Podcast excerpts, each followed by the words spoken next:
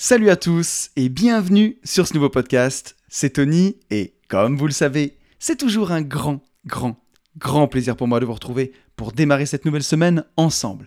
Pour tous ceux qui ne me connaîtraient pas et qui me découvriraient aujourd'hui avec ce podcast, je suis lotisseur, marchand de biens, investisseur et je vide mes investissements depuis 2018. Alors ce podcast n'étant sponsorisé d'aucune manière, je le commence toujours par trois petites minutes de pub, mais rassurez-vous après, ça s'arrête. On y va. J'ai écrit un livre qui s'appelle Riche de liberté, dans lequel je vous explique comment vous aussi, vous pouvez réussir à atteindre votre indépendance financière grâce à la division foncière, en faisant ce que je fais toute l'année, des détachements de parcelles, des divisions de terrain, et jusqu'à faire des lotissements complets. La promesse de ce livre, c'est d'arriver à dégager chaque année au minimum 50 000 euros de marge pour pouvoir en vivre, pour pouvoir dire ciao patron et passer plus de temps sur ce qui vous plaît vraiment dans la vie. Ce livre, il est dispo sur notre site www.abinvest.net slash boutique ou alors vous allez sur mon Instagram, vous tapez hâte une vie de liberté, vous allez tomber sur mon super compte Insta à 6500 abonnés. Euh, vous verrez, il y a des, stories à la une. Dans ces stories, il y a la division foncière en action. On voit, on voit des, images, des vidéos de mes chantiers. Vous pouvez même aller sur ma chaîne YouTube, si vous écoutez euh, ce podcast sur les chaînes de podcast. Sur ma chaîne YouTube, je publie, euh, alors j'ai fait une petite pause en ce moment, mais pendant un an, j'ai publié un vlog par Et voilà, il y a à peu près un vlog sur trois qui concerne la division foncière, donc on voit mes chantiers. Euh, et, c'est pas mal. Si vous avez envie d'aller plus loin avec moi, j'ai même une formation qui s'appelle Division foncière expert, où on va euh, encore plus loin dans, dans ce domaine-là, dans ce métier. On a développé aussi avec le temps d'autres produits suite aux, demandes bah, des auditeurs du podcast, notamment une formation pour apprendre à gérer ses finances perso en collaboration avec mon associé et cousin dans la vie Ben. J'ai fait une formation pour apprendre à investir en bourse grâce aux ETF. On a fait une formation, alors c'est mon pote Max qui a fait une formation et euh, que je vous propose aussi, euh, c'est un partenariat entre nous sur la crypto pour apprendre à investir en crypto. Et, avec mon associé, collègue, mon sauce dans la vie, euh, Yann, bon, voilà, mon, mon co-animateur, on va dire, enfin en tout cas, on co-anime tous les deux un nouveau podcast, un autre podcast qui s'appelle Les Gentlemen Investisseurs. Ça sort tous les vendredis à 10h. Et tous les deux, avec Yann, on a développé une formation qui s'appelle Global Invest qui regroupe toutes ces compétences et qui apprend bah, comment pouvoir vivre de son patrimoine, vivre de ses investissements, faire, euh, faire ce qu'on fait nous. Et euh, voilà, cette formation, elle était disponible au CPF, elle va retourner bientôt au CPF, je vais vous en parler tout à l'heure. Pour l'instant, elle est plus disponible, euh, voilà, mais, mais ça ne saurait tarder. Voilà pour la pub et on se retrouve bah, tous les 15 jours dans ce podcast qui s'appelle lui aussi Une vie de liberté et dans lequel on apprend ensemble bah, comment être plus libre dans ses poches. Parce que oui, dans le monde dans lequel on vit, on va pas se mentir hein, et on va encore en parler euh, aujourd'hui, il faut un peu d'argent si on veut euh, en profiter et surtout, on apprend surtout comment être libre dans sa tête parce que dans ce domaine-là, comme le disait Corneille, je viens de loin et euh, je sais comment c'est quand on n'est pas libre dans sa tête. Et voilà, aujourd'hui, ça va beaucoup, beaucoup, beaucoup mieux, même si c'est une quête qui est infinie. Et euh, voilà, qui peut se déclarer vraiment 200% libre? Mais voilà, en tout cas, c'est une belle quête et euh, c'est, on peut progresser chaque jour dedans. Et c'est ce qu'on essaye de faire ensemble dans ce podcast. Je vais le commencer, ce podcast, bah, comme je le fais tous les 15 jours, en remerciant tous les gens qui m'ont mis un petit mot euh, suite au podcast de la semaine dernière. Donc, un grand merci à Clément, Nicolas, Sylvie, Construction Maison Info, ça s'invente pas. Olivier, Karim, Jérôme, Ricola, Nimbus, Guillaume, Gwendoline, Manu, Clément, Pierre-Alexandre, Xavier et Vincent. Un grand merci à vous tous. Euh, le petit point avancé des abonnés, parce que mine de rien, c'est important. Hein. Si je veux avoir des invités de plus en plus cool, ou même tout simplement plus de visibilité, bah voilà, c'est important de s'abonner. On est 1898 sur YouTube.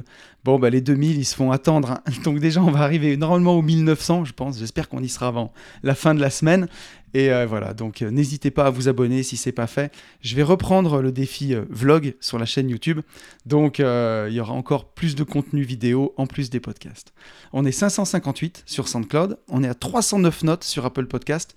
Pas de nouveaux commentaires et ça fait un moment qu'il n'y a pas eu de nouveaux commentaires. Donc voilà, si vous avez un appareil Apple et que vous avez envie de voter pour une vie de liberté, bah, n'hésitez pas à me mettre une petite note 5 étoiles et un commentaire. Mine de rien, ça aide à continuer de faire découvrir ce podcast. Et on est 6521 sur Insta. Donc voilà, bientôt euh, aux deux tiers du défi euh, Road to 10 000 abonnés. Surtout que c'est fait sans tricher, voilà, parce que ça, ça sert à rien. Donc ça monte petit à petit. Hein. C'est long de développer un compte Insta, mais ça me permet surtout de parler avec la communauté. Si vous avez envie de parler avec moi, c'est vraiment le, bah, le, canal, le, j'ai pas envie de dire le meilleur, mais euh, le, plus simple en tout cas euh, de, de pouvoir partager euh, sur, sur Instagram. Pour moi, c'est une meilleure façon de communiquer au jour le jour avec la communauté. Donc voilà, n'hésitez pas à me rejoindre sur Insta. Et encore une fois, merci à tous ceux qui prennent le temps de s'abonner et de liker les épisodes. Allez, avant de passer sur le, le retour sur le podcast de la dernière quinzaine, les petites news. Donc, pour, euh, pour, ceux qui ont écouté le dernier podcast, je l'ai enregistré à Varsovie. J'étais en Pologne, un vrai podcast de, digital nomade. Et donc, j'ai fait un vlog là-bas en Pologne qui est sorti sur la chaîne YouTube. Donc, euh, voilà, n'hésitez pas à aller le, le voir. Euh, il y a même une petite surprise au milieu. j'ai recalé un rap, voilà, pour tous ceux à qui ça manquait. Et je me suis bien marré, franchement. Et c'est le vlog, je pense qu'il est à l'image du voyage qu'on a vécu euh, bah voilà, beaucoup de, beaucoup de partage, beaucoup de simplicité, du travail, de la rigolade. Donc voilà, j'espère que, ça vous plaira. N'hésitez pas à aller voir ce vlog. Euh, dans les choses que j'ai à vous dire, il y a la soirée de fin d'année des Gentlemen Investisseurs. Donc j'en parlais dans l'intro. Les Gentlemen, c'est pour ceux qui ne le connaissent pas, c'est mon second podcast avec euh, mon collègue et, et associé Yann. Ça sort tous les vendredis à 10h. On organise pas mal d'événements chaque année. Et on a notamment organisé cette soirée de fin d'année qui aura lieu le 26 novembre à Brignais. Brignais, c'est une, petite ville à côté de Lyon. C'est très bien desservi si vous venez de loin. Euh, c'est soirée cabaret. Donc voilà, vraiment le French cancan, euh, le dress code, c'est classe. Hein. on s'habille classe, on met une petite veste de costume, on, se met sur son 31. Et voilà, on a l'apéro, le, repas, le dîner spectacle. Et puis après, il y a un DJ euh, jusqu'à, jusqu'au bout de la nuit. Donc je pense que ça va être vraiment sympa.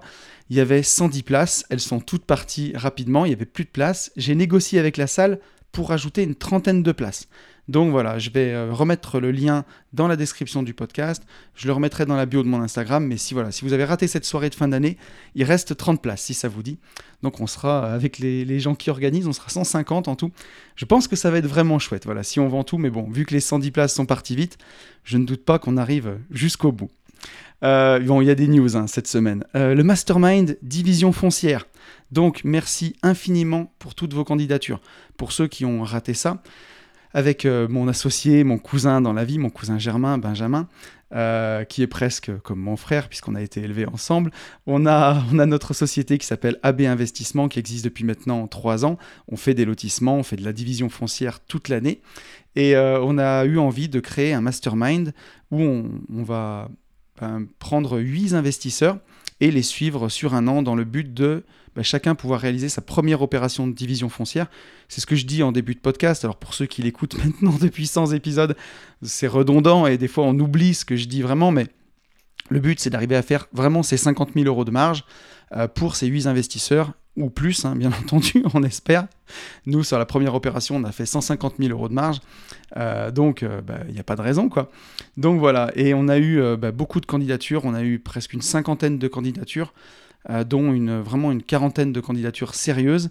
Et vous voyez, au moment où j'enregistre ce podcast, on se voit bah, une heure, dans une heure avec Benjamin pour chacun mettre en commun nos, listes de, de, de favoris euh, et, on va commencer à contacter les gens par email pour, euh, bah, pour pouvoir euh, déjà faire une première visio, discuter ensemble, et puis voilà, parler, parler de, du, prix, de, de, l'investissement qu'il y a, qui est pas seulement financier, mais surtout l'investissement physique, j'ai envie de dire, dans les projets, pour vraiment former une, super team tous ensemble et, sortir bah, au, moins, au moins 8 projets d'ici la fin de, l'année.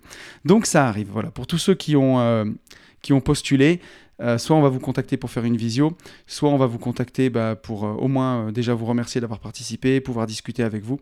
Et voilà, donc encore un grand, grand merci. C'est toujours hyper, hyper délicat quand on a eu autant de candidatures de choisir seulement 8 personnes, parce qu'il n'y aura que 20% de, gens qui seront contents et 80% de déçus.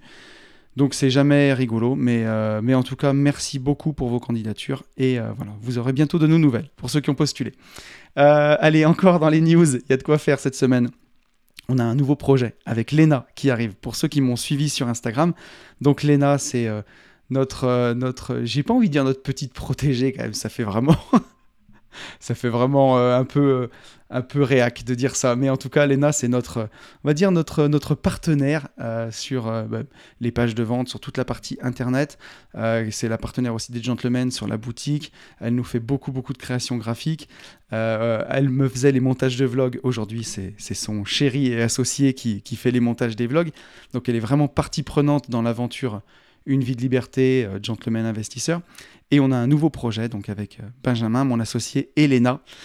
Allez, je vous le dis, c'est un nouveau livre, voilà. Et ça a beaucoup, beaucoup avancé, donc je peux en parler euh, maintenant. Je pense que ça arrivera pour le mois de septembre, donc voilà, on, est, on est sur le deuxième livre. C'est euh, quelque chose qui n'existe pas, et je pense que c'est quelque chose qui, euh, qui, vous plaira aussi. En tout cas, on y croit, et on a encore bossé sérieusement et avec le cœur. Ça fait quasiment... ça fait un an qu'on a eu l'idée, et ça fait un an qu'on est dessus, donc en silence et j'ai hâte de vous présenter ça. Donc euh, voilà, ça va être quelque chose de très très chouette. Euh, allez, il reste encore deux news. Euh, je serai au FIT de Yann Darwin le 7 juillet à Lyon. Si jamais vous avez envie de me voir ou de me rencontrer, bon, je crois qu'il y a, je sais pas combien il y a de personnes, peut-être 500 personnes dans la salle. Donc je pense que ça va être le feu. Et, voilà, les stars de la soirée, ce sera Yann et, et Don Pierre Albertini. Mais en tout cas, je serai dans le public. Donc si jamais vous avez envie de me parler, que vous m'apercevez, n'hésitez pas à venir. Ce sera avec un grand plaisir. Donc ce sera le 7 juillet à Lyon. Et la dernière news avant de pouvoir passer sur le podcast, podcast qui va être super long cette semaine, mais bon, vous pourrez l'écouter en plusieurs fois. Euh, voilà, on a un nouveau partenaire pour le CPF qui est un ami. Euh, voilà, c'est Sébastien que j'ai rencontré en mastermind, qui est venu avec nous en moto en Corse, qui sera avec nous en moto pour euh, le, mastermind Auvergne-Cévennes, le mastermind moto. On se connaît bien, on se connaît depuis longtemps. Et euh, voilà, il, est, il sera notre nouveau partenaire pour, euh, pour le CPF. On est vraiment content. Et euh, je pense que donc la formation Global Invest devrait pouvoir revenir au CPF d'ici un mois, un mois et demi. Donc voilà, encore une fois, merci de votre patience, de votre confiance. Et, et voilà, c'est pour bientôt. Allez, je vous propose qu'on fasse le retour sur le podcast de la dernière quinzaine. Pourquoi les riches font faillite? Alors c'est un podcast qui vous a beaucoup plu parce qu'il y a eu beaucoup de likes j'ai reçu beaucoup de juste de petits messages sur Insta pour me dire ah cool euh, merci le podcast était bien. Mais j'ai pas eu non plus euh, des milliers de messages. Donc j'ai pas eu un choix un choix cornélien à faire. Mais par contre le peu de messages que j'ai eu c'était vraiment des messages intéressants dans vos retours. Et on va commencer par un message de, Sylvie euh, ma copine Sylvie que, j'ai rencontrée au CrossFit et qui aujourd'hui est thérapeute manuel et qui soigne tous mes petits bobos. Et voilà des Sylvie nous dit Salut mon Tony, merci pour ce podcast très intéressant, merci aussi pour le clin d'œil. Tu vois, depuis que je te connais, ma relation à l'argent a complètement changé. J'avais déjà pris quelques bons réflexes et j'avais déjà commencé à changer un certain mode de fonctionnement, mais j'avoue qu'aujourd'hui, avec tes explications, tes podcasts, Père riche, Père pauvre, ma relation à l'argent a totalement changé. Avant, j'étais toujours à découvert avec 2000, 2300 euros par mois, toujours en train de compter mes sous. Je n'ai eu aucune éducation financière, ma mère toujours à découvert qui payait en 10 fois, un père artisan qui m'a toujours dit que la vie était une tartine de merde et qu'il fallait travailler très dur. Donc j'ai toujours travaillé de petits boulots pour gagner de petits sous, puis mon ancien job de fonctionnaire est aujourd'hui à mon compte avec un tout autre cap, une toute autre mentalité. Un jour j'ai touché 14 000 euros d'assurance suite à un accident de voiture. Eh bien je ne sais même pas où ils sont passés. J'ai racheté une voiture, j'ai dépensé exactement comme ce que tu expliques dans le podcast. Écoute, mieux vaut tard que jamais, merci pour tout ce que tu m'apportes, la vie est vraiment bien faite. Alors déjà, merci beaucoup à toi, euh, Sylvie, pour ton message. Euh, et, franchement, moi aussi, depuis que je te connais, alors je ne te connaissais pas avant euh, ton, nouveau métier, mais depuis qu'on discute ensemble, bah oui, effectivement, tu as une toute autre gestion financière avec bah, des tout autres résultats, du coup, forcément. Et bah oui, on voit que les choses vont, bah, font forcément beaucoup, beaucoup mieux. Et, en plus, tu avances bien sur, sur le chemin, donc il n'y a, y a, pas de souci là-dessus.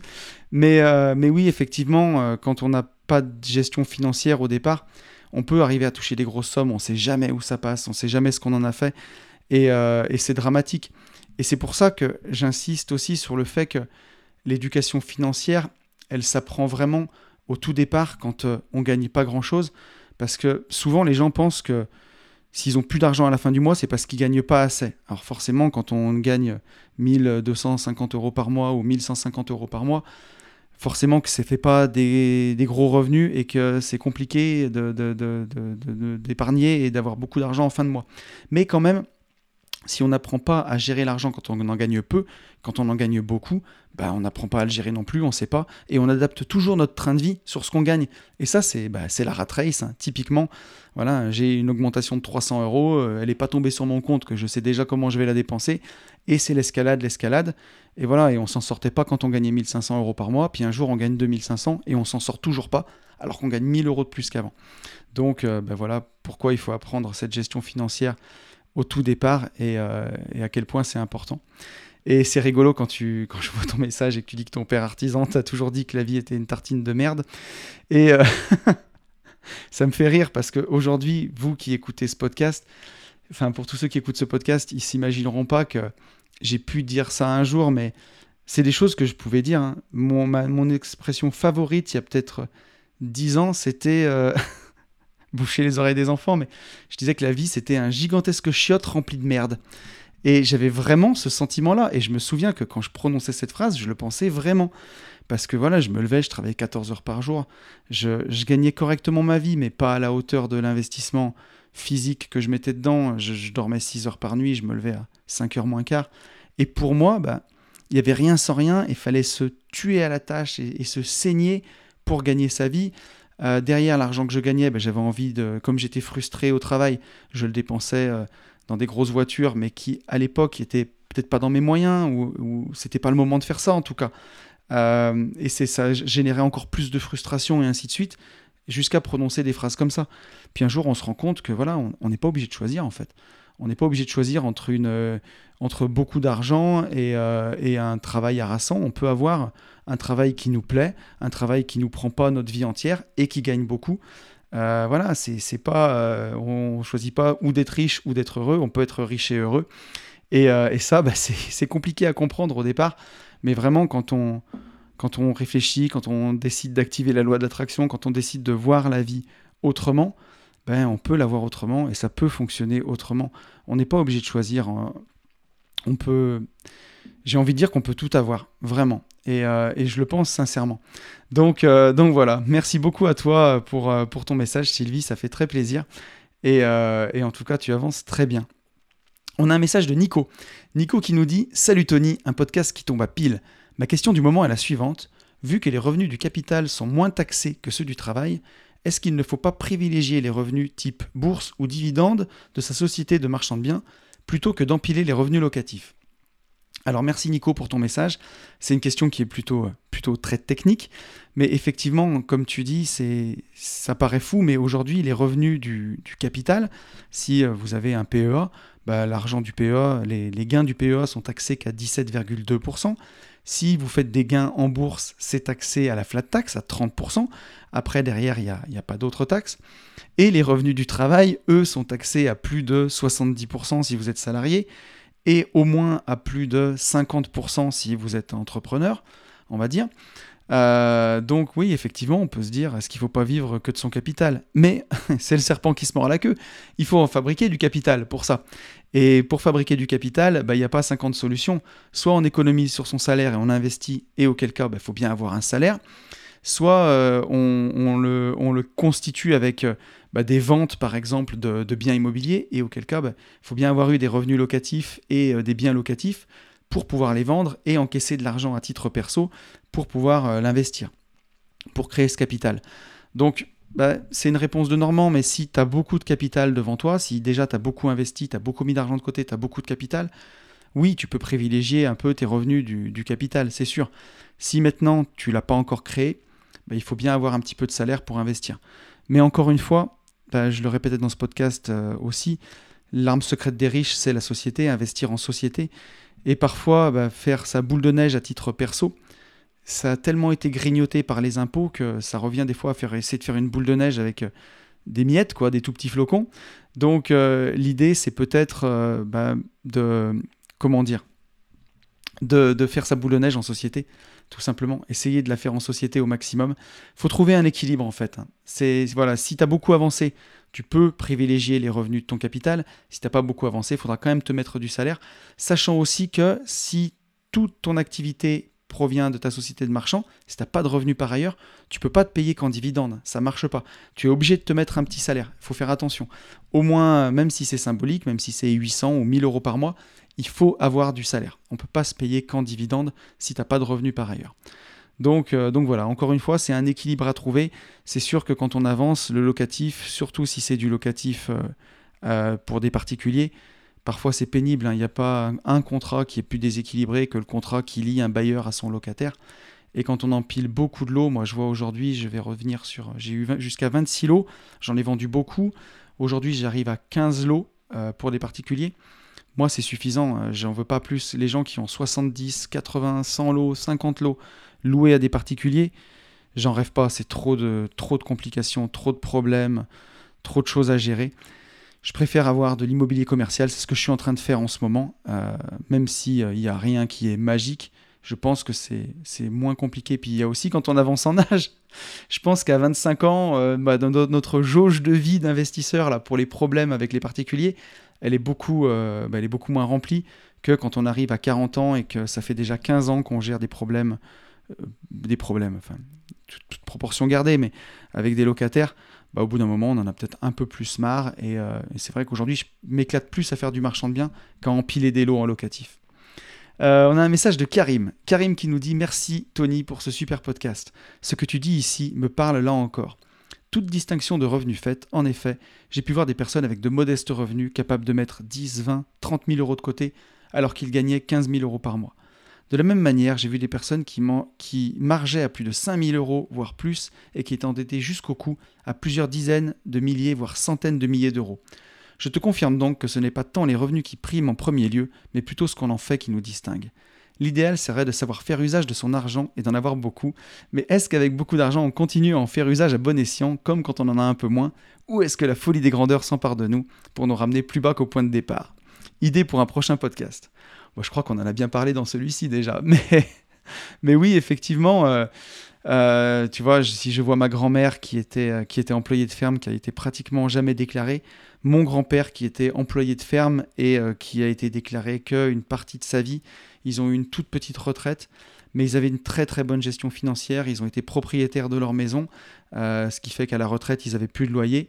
Et aujourd'hui, tous les deux sont, sont décédés mais ils ont laissé derrière eux, pour, euh, bah, pour ma maman et, ses sœurs, un très bel héritage. Et quand je vois ce qu'ils ont gagné, bah, il y, a des gens qui gagnaient dix fois plus et qui n'ont pas laissé un héritage comme ça derrière eux. Donc, euh, c'est effectivement, c'est pas, c'est dur à comprendre et c'est dur à dire, mais c'est pas ce qu'on gagne vraiment qui fait la différence. Forcément qu'au bout d'un moment, ce sera ce que vous gagnez qui fera la différence. Mais au départ, c'est la gestion. Ça commence par là, en fait. Si on veut remplir une baignoire, il faut commencer par, boucher la bande de fond. Sinon, on peut ouvrir le robinet autant qu'on veut, euh, même mettre deux robinets et jeter des bassines. Si vous n'avez pas bouché le trou, vous n'arriverez jamais à la remplir. Là, c'est la même chose. Alors que si on arrive à vraiment bien boucher la baignoire, même avec un tout petit filet d'eau, on peut la remplir en entier. Ça mettra plus de temps, mais on peut la remplir. L'image, elle est toute bête, toute basique, toute simple, mais elle parle vraiment, vraiment beaucoup. Et pour revenir à la deuxième partie de, ton message, ça va aussi se corréler avec le, message de, Clément euh, qui suit. Mais oui, euh, c'est ne pas oublier les bonnes pratiques quand on gagne plus d'argent. Et justement, on va lire le message de Clément, comme ça je vous répondrai à tous les deux. Clément qui nous dit Salut, merci pour le podcast de cette semaine, très intéressant. Comment fais-tu pour ne pas flamber? Enfin, pas forcément flamber, mais te faire plaisir. Moi, j'ai des objectifs élevés et je me dis que je ferai les choses cool. Acheter du bon vin, je suis vigneron, beau restaurant, beau voyage, etc. Tu respectes un pourcentage comme pour la voiture? Moi j'ai fait de même, j'ai revendu ma, voiture, une 3008 GT Line, pour un Renault Capture d'occasion qui correspond à 1 à 2% de mon patrimoine net. Je viens t'acheter ton livre, impatient de le lire. En tout cas, merci pour ton partage et à bientôt autour d'un verre dans mon domaine. Bah écoute, pourquoi pas Clément? Moi je refuse jamais un petit verre, mais bon. Aujourd'hui je crois que j'ai des, bières et des, verres de vin à boire dans toute la France, donc ça va me prendre du temps si je fais le tour. mais merci beaucoup à toi. Euh, alors pour ton message, effectivement, euh, pour les voitures, moi je respecte cette règle-là, entre 1 et 2% du patrimoine net, pour pas faire n'importe quoi. C'est euh, vraiment important de, je pense en tout cas, de la garder en tête, et même quand on a des revenus et un patrimoine qui est élevé, pour pas faire n'importe quoi. Peut-être qu'après, quand tu as un patrimoine très élevé, tu peux monter jusqu'à 5% du patrimoine. Après, moi, ce serait pas mon délire d'avoir des voitures supérieures à 5% de mon patrimoine net. Je crois que je le vivrais pas. Le vivrais pas super bien. et ensuite, comment je fais pour pas flamber? Alors, si tu veux, j'ai eu une gestion financière très très rigoureuse pendant des années et des années parce que j'avais un objectif qui était élevé et je voulais vraiment pouvoir vivre mon indépendance et pas avoir une indépendance financière à, à, 2000 euros par mois. Quoi. Je voulais vraiment pouvoir voyager, me faire plaisir. Donc j'ai mis plus de temps, surtout que bah, voilà, j'ai tout débroussaillé au coupe-coupe au départ. J'avais pas peut-être pas les bonnes pratiques, enfin j'avais pas les bonnes pratiques, en tout cas c'est pas peut-être, j'avais pas les bonnes pratiques que j'ai aujourd'hui. Et euh, tu vois, quand j'ai quitté, euh, quand j'ai quitté mon job, mes revenus passifs euh, me rapportaient peut-être entre 3 entre 3 4 000 euros. Et aujourd'hui, c'est plus que ça. Donc, si tu veux, j'ai pas un train de vie qui est énorme. Alors bon, c'est sûr que par rapport à beaucoup de gens, peut-être plus, je dépense, je pense, entre 2500 et 3000 euros par mois, euh, y compris le, crédit de ma maison, parce que j'ai toujours un crédit pour ma maison, bien entendu. Hein. On en profite pour euh, toujours s'endetter au maximum euh, en bon investisseur. Mais voilà, entre 2500 et 3000 euros par mois, donc ce qui est beaucoup pour, plein plein de gens, j'en doute pas. Mais, mais voilà, aujourd'hui, c'est à peu près ce que je dépense, que je pars pas mal en voyage. Euh, et euh, mes revenus passifs sont bien supérieurs à ça. Donc, ben voilà, je me dis qu'aujourd'hui, tant que je reste dans, ces, dans cette fourchette-là, ben voilà, je ne suis pas en train de manger mon capital, mes revenus passifs et mes revenus du travail me rapportent bien plus que ça. Donc, bah, quoi qu'il arrive, je continue de m'enrichir, je continue de développer mon patrimoine, donc je ne me mets pas la pression. Euh, le jour où je commencerai à faire n'importe quoi et à me mettre à claquer 5 000, 10 000 euros par mois, 15 000 euros par mois. Je crois que j'en suis même pas capable, je ne saurais même pas comment faire. Là, je me commencerai peut-être à me poser des questions parce que je me dirais, si je tiens ce rythme-là et que je perds des sources de revenus, combien de temps je vais tenir à ce rythme-là, tu vois? Donc, euh, l'idée, c'est euh, de, bien calculer quelles sont ces rentrées d'argent, euh, bien regarder quel est le pourcentage sur ces rentrées d'argent entre les revenus qui sont récurrents passifs, alors passifs entre guillemets, parce que c'est jamais vraiment passif, on est bien d'accord, mais quel est le pourcentage de revenus qui, proviennent vraiment de votre travail actif? Quel est le pourcentage des revenus qui proviennent de vos revenus passifs? Moi, aujourd'hui, il y a quasiment 80%, entre 70 et 80% de mes revenus qui sont passifs récurrents et 20% qui proviennent des, revenus de mon travail, de, ce que je dois faire au quotidien, le marchand de biens, par exemple, et tout le reste. Donc, euh, oui, on doit être dans ces eaux-là, oui, je pense, 70-30. Donc, euh, bah, je, regarde surtout que si demain il m'arrivait quelque chose et que je, ne pouvais plus du tout travailler peut-être pendant un an, deux ans, ou plus travailler du tout, bah, est-ce que je pourrais maintenir mon train de vie? Ça, c'est vraiment une des premières questions. Donc là, la réponse est oui, donc euh, tout va bien. Euh, et, je regarde que voilà que mon train de vie euh, ne soit pas démesuré par rapport à mes revenus passifs et que je puisse continuer d'investir tous les mois. Donc voilà. Après, je pense que c'est aussi dans, dans, dans, la nature. Moi, j'ai pas été élevé dans, dans les choses de luxe, tu vois, les vêtements de luxe, les choses comme ça. Après, j'aime bien les voitures, donc là-dessus, bah, parfois, il faut, faut faire aussi selon ses moyens. Et tu vois, je me pose toujours la question, plutôt que de me dire bah, celle-là, elle n'est pas dans mes moyens, de me dire comment je peux faire, quel produit je peux créer, quel dossier, je peux faire, quel, euh, quel dossier de marchand de biens je peux faire pour que bah, cette voiture puisse être dans mes moyens et ainsi de suite. Donc je raisonne plutôt comme ça, de me dire quand je veux quelque chose, comment je peux faire pour arriver à l'avoir, plutôt que de me dire bah, je me le paye et je verrai bien, tu vois. Mais, euh, mais c'est une question qui est, euh, qui, est, euh, qui est hyper importante. Et effectivement, bah, je pense que voilà, si tu commences à penser que tu flambes, c'est que tu gagnes pas assez. Donc, soit il faut revoir tes ambitions à la baisse, soit revoir tes ambitions financières à la hausse pour te permettre de te payer le train de vie que, que tu veux. Après, voilà, moi, tu vois, quand je voyage, là, quand on est allé en Pologne, on est allé au Sofitel. Je crois que j'ai payé 100 euros la nuit. Moi, pour moi, c'est vraiment très très bien. L'hôtel était très beau. Maintenant, si pour toi, un bel hôtel, c'est une nuit à 1500 euros, par exemple, ben voilà, il faut une indépendance financière, pas à 5000 euros par mois, mais à 50 000, tu vois. Et ça demande aussi euh, bah, peut-être plus de temps, ou, euh, ou peut-être pas, ou avoir un business euh, qui, fonctionne mieux, où tu marges plus, et ainsi de suite. Donc, il y a aussi des sacrifices à faire en face que peut-être moi, j'ai pas envie de faire. Tu vois, j'ai déjà 40 ans, aujourd'hui, j'ai envie de profiter la vie euh, est courte. Euh, j'ai un grand-père qui n'a pas battu des records de vieillesse. Donc, tu vois, je préfère profiter maintenant. Et, euh, voilà, mais j'ai déjà mis 12 ans. Et voilà, mais après, on peut mettre aussi plus de temps pour aller plus loin. Je vois beaucoup de gens sur les réseaux qui disent Mais moi, je, je prendrai mon indépendance financière quand j'aurai 10, 15 000 euros de revenus passifs par mois. Et aujourd'hui, ils vivent heureux avec 2000 euros par mois.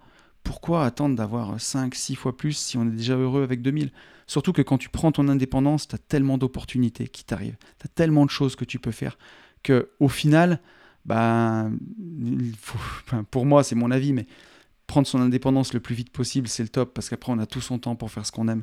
Et quand on fait ce qu'on aime, ben, on réussit forcément financièrement. Ça aussi, j'en suis convaincu. Allez, après ce long retour sur le podcast de la dernière quinzaine, je vous propose de passer au podcast de la semaine. Et euh, le podcast de cette semaine, c'est l'interview de Nicolas Jerzik. Et donc Nico, bah Nico, je l'ai rencontré en Pologne, puisque c'est lui qui a organisé ce mastermind euh, là-bas en Pologne. On se connaissait pas, on s'est rencontrés euh, là-bas par l'intermédiaire d'Alex, mon pote du, du, club des rentiers. On a passé vraiment une semaine incroyable. J'ai voulu faire cette interview de Nico là-bas en Pologne, mais voilà, on n'a pas pu parce qu'on était tellement pris euh, il y avait du monde et euh, c'était compliqué d'arriver à trouver vraiment du temps pour, pour pouvoir faire ça. On a préféré profiter. Et donc, on a on a enregistré cette interview euh, après, donc la semaine dernière par, par Internet, mais vous n'en perdrez pas une miette quand même. Et Nico, il est investisseur et il a une histoire très très inspirante puisqu'il est parti de rien du tout. Et voilà, aujourd'hui, Nico, il est modeste, mais il a beaucoup de succès avec bah, deux sites web qui sont leaders en Pologne, une agence immobilière, il a des investissements. Il est parti là-bas, alors comme, son nom l'indique, vous le découvrirez, mais il parlait pas du tout la langue. Il est d'origine polonaise, Nico, mais on parlait pas polonais chez lui. Vous allez découvrir ça. Euh, voilà, partir de rien, aller dans un pays qu'on connaît pas, euh, réussir là-bas, c'est une histoire qui est folle. Je sais que le podcast est long. Euh, voilà, donc écoutez-le en plusieurs fois peut-être. Maintenant que ça sort tous les 15 jours, une vie de liberté, bah, vous en aurez deux fois plus. Donc ça pourra vous faire pour les, pour les 15 jours. Mais en tout cas, restez jusqu'au bout parce que c'est un podcast qui est, qui est vraiment très très inspirant. Euh, j'étais ravi de faire cette interview avec Nicolas et euh, j'arrête de parler et je vous laisse en sa compagnie. À tout de suite. Et je vous retrouve en compagnie de Nico. Comment tu vas Nico? Ah la patate. Hein. et toi, comment tu vas? Bah moi, moi ça, moi ça va super bien. Je suis, euh, je suis vraiment content de, de pouvoir t'avoir dans, dans le podcast. Surtout que on a passé une semaine en Pologne et euh, c'était tellement mouvementé qu'on n'a même pas réussi à enregistrer là-bas pour le coup. Ah non, non, impossible. Voilà. Ah, donc, euh, donc le podcast, pour que les gens le sachent, euh, on l'enregistre à distance du coup, alors qu'on a passé une semaine ensemble. Mais ouais, c'était, c'était trop mouvementé. ah, c'était non, c'était honnêtement ouf quoi. J'ai du mal à décrire aux gens ce qui s'est passé. Enfin, humainement, franchement, c'était énorme quoi. Ouais. Pas que le côté immobilier, business, mais vraiment au niveau des échanges, des rencontres, des... Ouais, l'expérience en elle-même, c'était extraordinaire, quoi. Ouais, Mémorable pour ma part. Hein. C'est ça, c'était euh, c'était vraiment une semaine incroyable. Moi, ça fait quelques masterminds maintenant que je fais avec euh, avec le CDR, mais à chaque fois, c'est des expériences incroyables. Et, euh, et là, tu nous as fait découvrir euh, bah, ton pays d'adoption, on va dire, mais on va avoir le temps, on va passer euh, au moins une heure ensemble, donc on va avoir le temps que tu nous expliques tout. Mais moi, je, suis revenu complètement sous le charme. D'ailleurs, ça trompe pas parce que tu vois, j'ai sorti une vidéo vlog sur la Pologne et je crois que depuis, j'ai fait trois podcasts. À chaque des trois podcasts, je parle de la Pologne. Et, aujourd'hui, on fait cet épisode ensemble. Et, en tout cas, je suis ravi qu'on puisse le faire et que tu puisses partager partager tout ça. Bah, Anthony, je te remercie aussi hein, de, bah, du travail que tu fais. Hein. C'est c'est vraiment vraiment bien. Hein. Je vois que tu aimes bien échanger sur les thèmes entrepreneuriat, état d'esprit, euh, les relations, enfin tout un ensemble qui qui compose notre vie euh, de manière générale.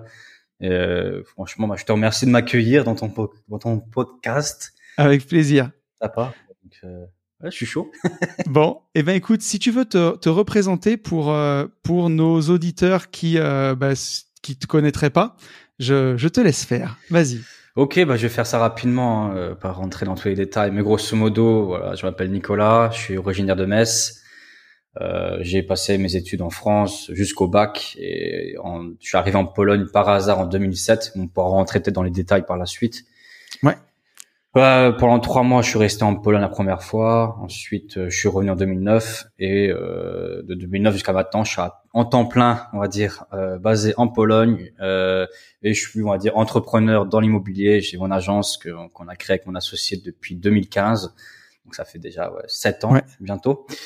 Et puis on fait un peu de tout dans l'immobilier, que ce soit l'investissement, on a une plateforme de location d'appartements pour expatrier, on est aussi euh, lotisseur, euh, comme tu as pu le voir euh, durant le mastermind. On, on, participe sur des projets, enfin des, des, des, projets de marchand de biens de moyenne, grande envergure, on pourrait dire ça comme ça.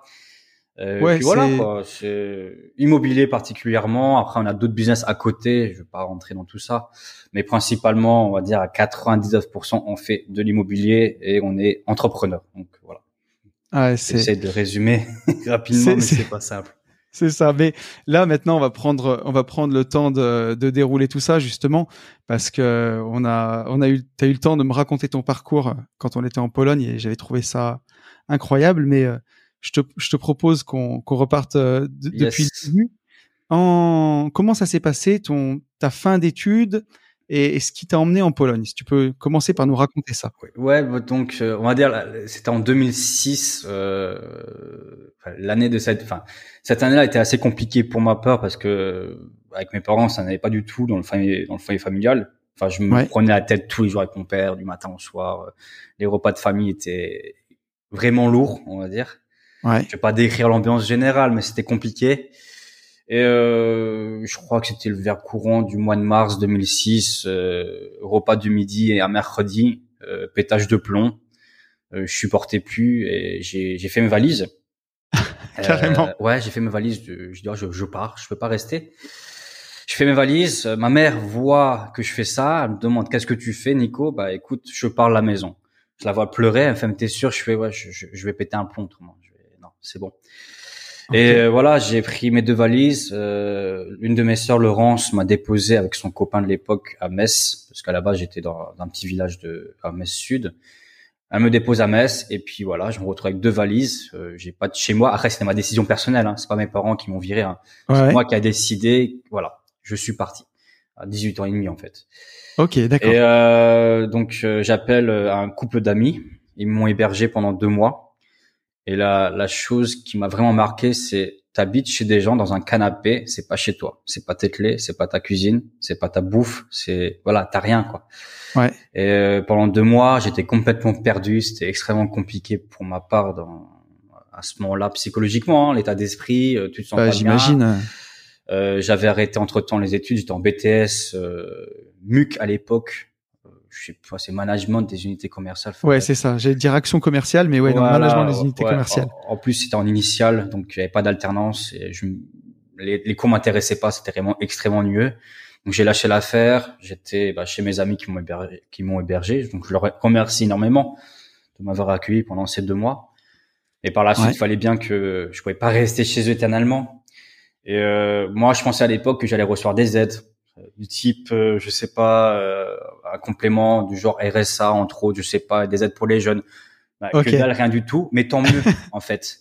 Ouais. Parce que si j'avais reçu des aides, je pense que je me serais laissé en fait aller par rapport à ça. Tu crois que ça t'aurait ramolli?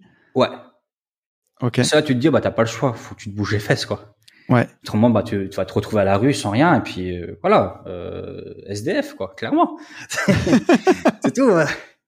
Et de, de fil en aiguille, bah, je cherchais du travail. Euh, je trouvais pas. En plus, tu sais, bah, je sais pas si tu t'en rappelles, Anthony, à l'époque, en 2006, le marché du travail en France c'était pas top, surtout ah, pour les jeunes.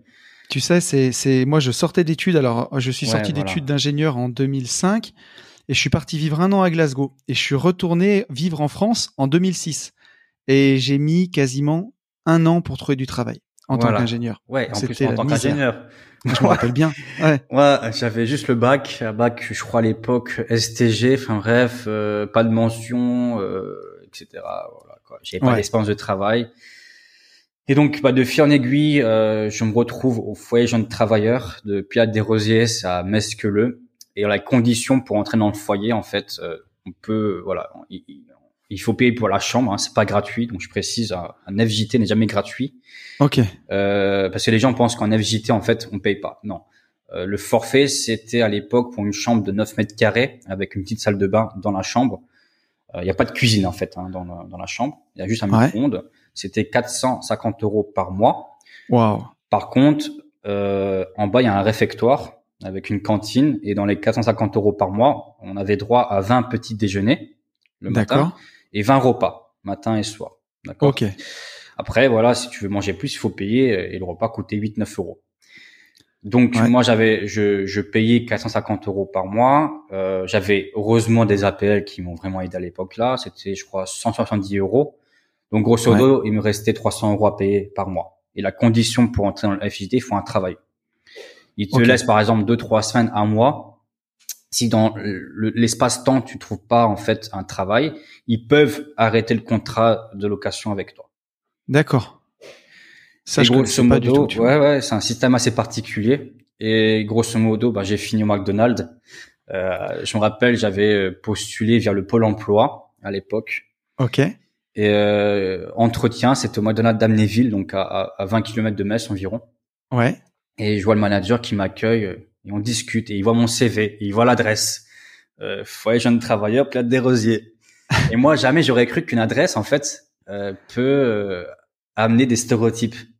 Ouais. Parce que les premières questions qu'il m'a posées, c'est est-ce que j'ai un, est-ce que j'ai un casier judiciaire?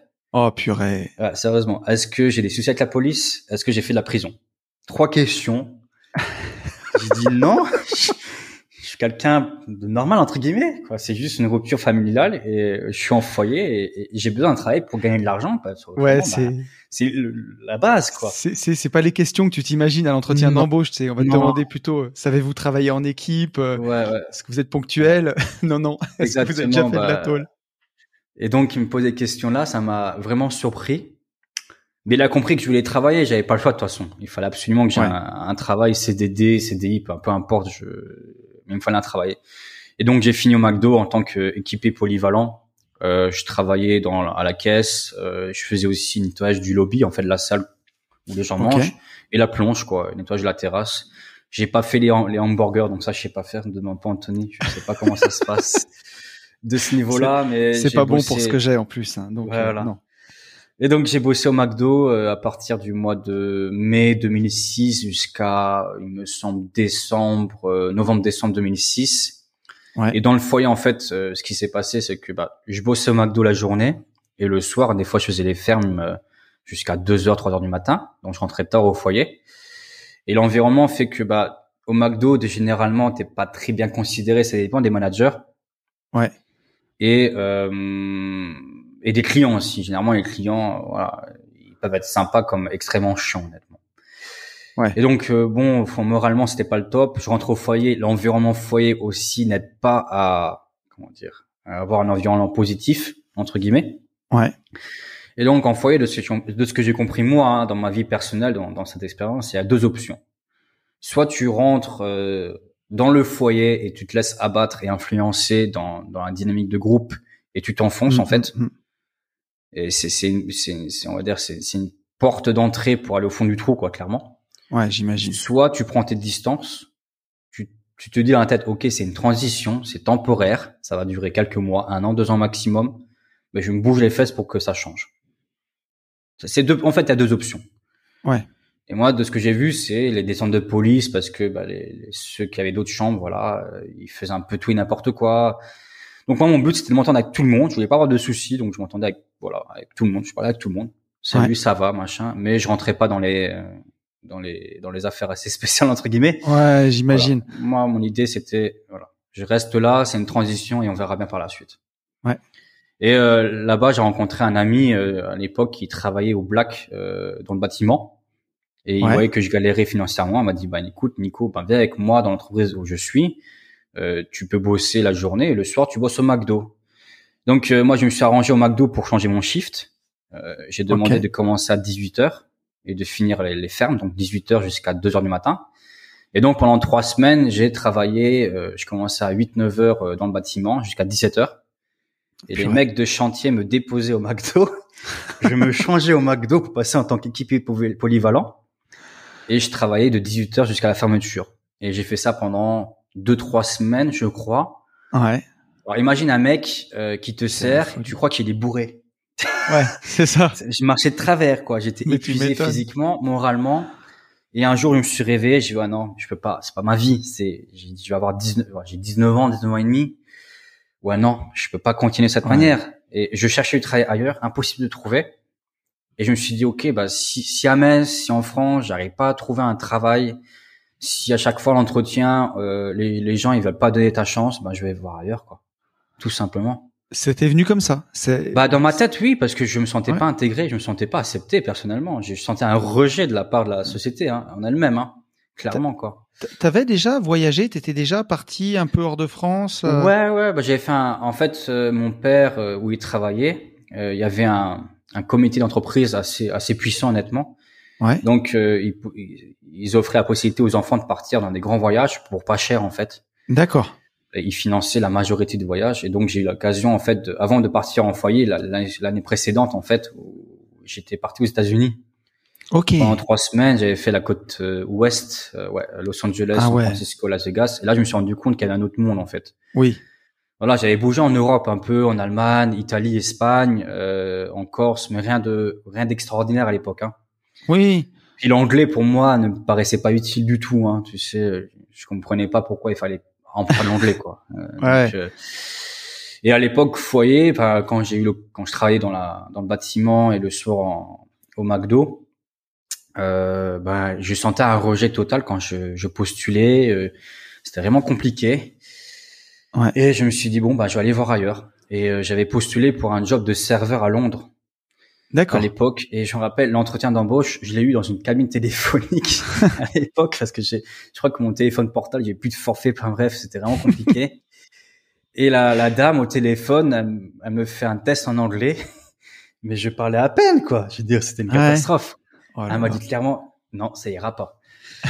et donc, je suis ok, bon bah c'est pas grave. Et, et j'ai lâché l'affaire pour Londres. Et finalement, euh, un jour, je crois que c'était vers euh, octobre 2006, je me rends à la mission locale de Metz pour les jeunes. Ouais. Et je me dis bon bah j'ai une heure devant moi, je vais leur demander des renseignements. Et j'ai demandé au monsieur à l'accueil est-ce qu'il y a des projets, des programmes partis à l'étranger? Et il m'a passé un classeur de bon, une centaine de pages. Il m'a dit oh, bah t'as tout dedans, débrouille-toi quoi. D'accord. J'ai lu toutes les pages et tous les programmes c'était du bénévolat. Mais bénévolat, si t'as pas d'argent, c'est mort quoi. Je veux dire clairement, c'est euh, oui, il faut rentrer ça dans la tête parce qu'il faut payer son billet d'avion, il faut payer sa nourriture, il faut payer son logement, etc. Et puis tu travailles gratuitement. Ok, c'est très bien, c'est noble, ouais. mais quand t'as pas d'argent, euh, tu peux pas le faire. Mais c'est sûr. Mais ouais, à, à la fin de, de ce classeur, il y avait un, une petite fiche descriptive sur le service volontaire européen, le SVE hein, pour dire ça en, en plus court. Okay. Et en fait, c'est la Commission européenne qui propose aux jeunes entre 18 et 30 ans de partir travailler dans une association en Europe euh, entre une durée de deux semaines à 12 mois sur un projet spécifique. Ça peut être sur le, le cinéma, le théâtre, la, xénopho la xénophobie, le racisme, l'éducation scolaire, euh, la créativité. Il y a de tout en fait. Euh, les violences conjugales, en fait, des thèmes. Une association qui va combattre le racisme dans le sport. Donc toi, tu peux partir entre 18 et 30 ans et bosser dans sa à SOS pendant euh, six mois par exemple. Ouais. Et la Commission européenne en fait elle finance euh, les, le transport donc l'aller-retour en train euh, ou en bus ou en avion. Euh, sur place, t'es logé généralement en colocation avec d'autres volontaires par exemple ou euh, avec des étudiants. Euh, t'es nourri en fait, il te passe à l'époque il me passait je crois 100 euros par mois pour la, la nourriture, environ 80-100 euros d'argent de poche on te passe aussi des cours de langue et t'es assuré ouais. en fait sur place. Voilà. Ok. Et donc il euh, y avait ça, la, la, la, description de ça. Je dis ouais mais c'est génial, c'est génial. Je vois ça, je dis mais c'est vraiment ce que je veux, c'est ce dont j'ai besoin. Tu vois, j'étais chaud. Et euh, en fait il y avait deux époques, euh, pardon, il y avait à l'époque il y avait deux associations à Metz qui s'étaient considérées comme des associations d'envoi de volontaires à l'étranger en Europe. D'accord. Et donc, ben, j'appelle la première association et c'était l'UNESCO. Donc, je me suis dit, l'UNESCO, c'est une association puissante, euh, c'est reconnu en France, même au niveau mondial. Ouais. Je prends rendez-vous là-bas et je rencontre ce monsieur, voilà, la cinquantaine, et il me demande c'est pourquoi? Ouais, c'est pour faire un SVE, faire le volontariat en Europe. Clairement, le mec, il m'a démonté, quoi. Il m'a démonté mais, toutes mes envies. Il me dit, ah, mais oublie ça, c'est impossible de voir les budgets, c'est même pas la peine, euh, tu vas attendre au moins un an ou deux ans avant de partir, blablabla. Il m'a démonté, quoi. Je suis sorti du rendez-vous. Wow. Euh, J'étais lessivé, quoi. Je me dis, ah ouais, d'accord, je comprends pas, quoi. Pourquoi il propose ça? Et derrière ça, il, il t'envoie clairement chier, quoi, si je peux dire ça, quoi. Et sur le coup, j'étais complètement déçu et, on va dire triste parce que je, je pensais réellement que c'était l'une de mes chances pour m'en sortir. Bien sûr. Mais en fait, sur la fiche descriptive, il y avait une seconde association. Et je me suis dit, s'il y en a une seconde, c'est pas pour rien. Peut-être que eux, ils peuvent m'aider. Ouais. Et là, j'appelle la personne, euh, le président de la sauce. On discute cinq minutes au téléphone. Il dit, écoute, viens, on prend un café euh, à Metz, en plein centre. Déjà, rien à voir, beaucoup plus informel. Ouais plutôt relax. J'ai fait, oh, tiens, le mec, il est, il est cool au téléphone. Je sens qu'il a, il peut avoir une bonne relation. Et donc, je vais le voir. Euh, c'était au mois de novembre 2006. On discute. Il me demande ma situation. Je fais, écoute, je suis galère. Je suis en foyer. Euh, je travaille au McDo. Je fais de la maçonnerie. Enfin bref, je galère. J'en ai marre de cette vie. Il faut que je parte d'ici parce que je vais péter un plomb. Il m'a dit, il m'a demandé où est-ce que je veux aller. Et euh, moi, j'avais envie de soleil, euh, de météo. J'écoute Espagne, Portugal, Italie, éventuellement la Grèce peut-être.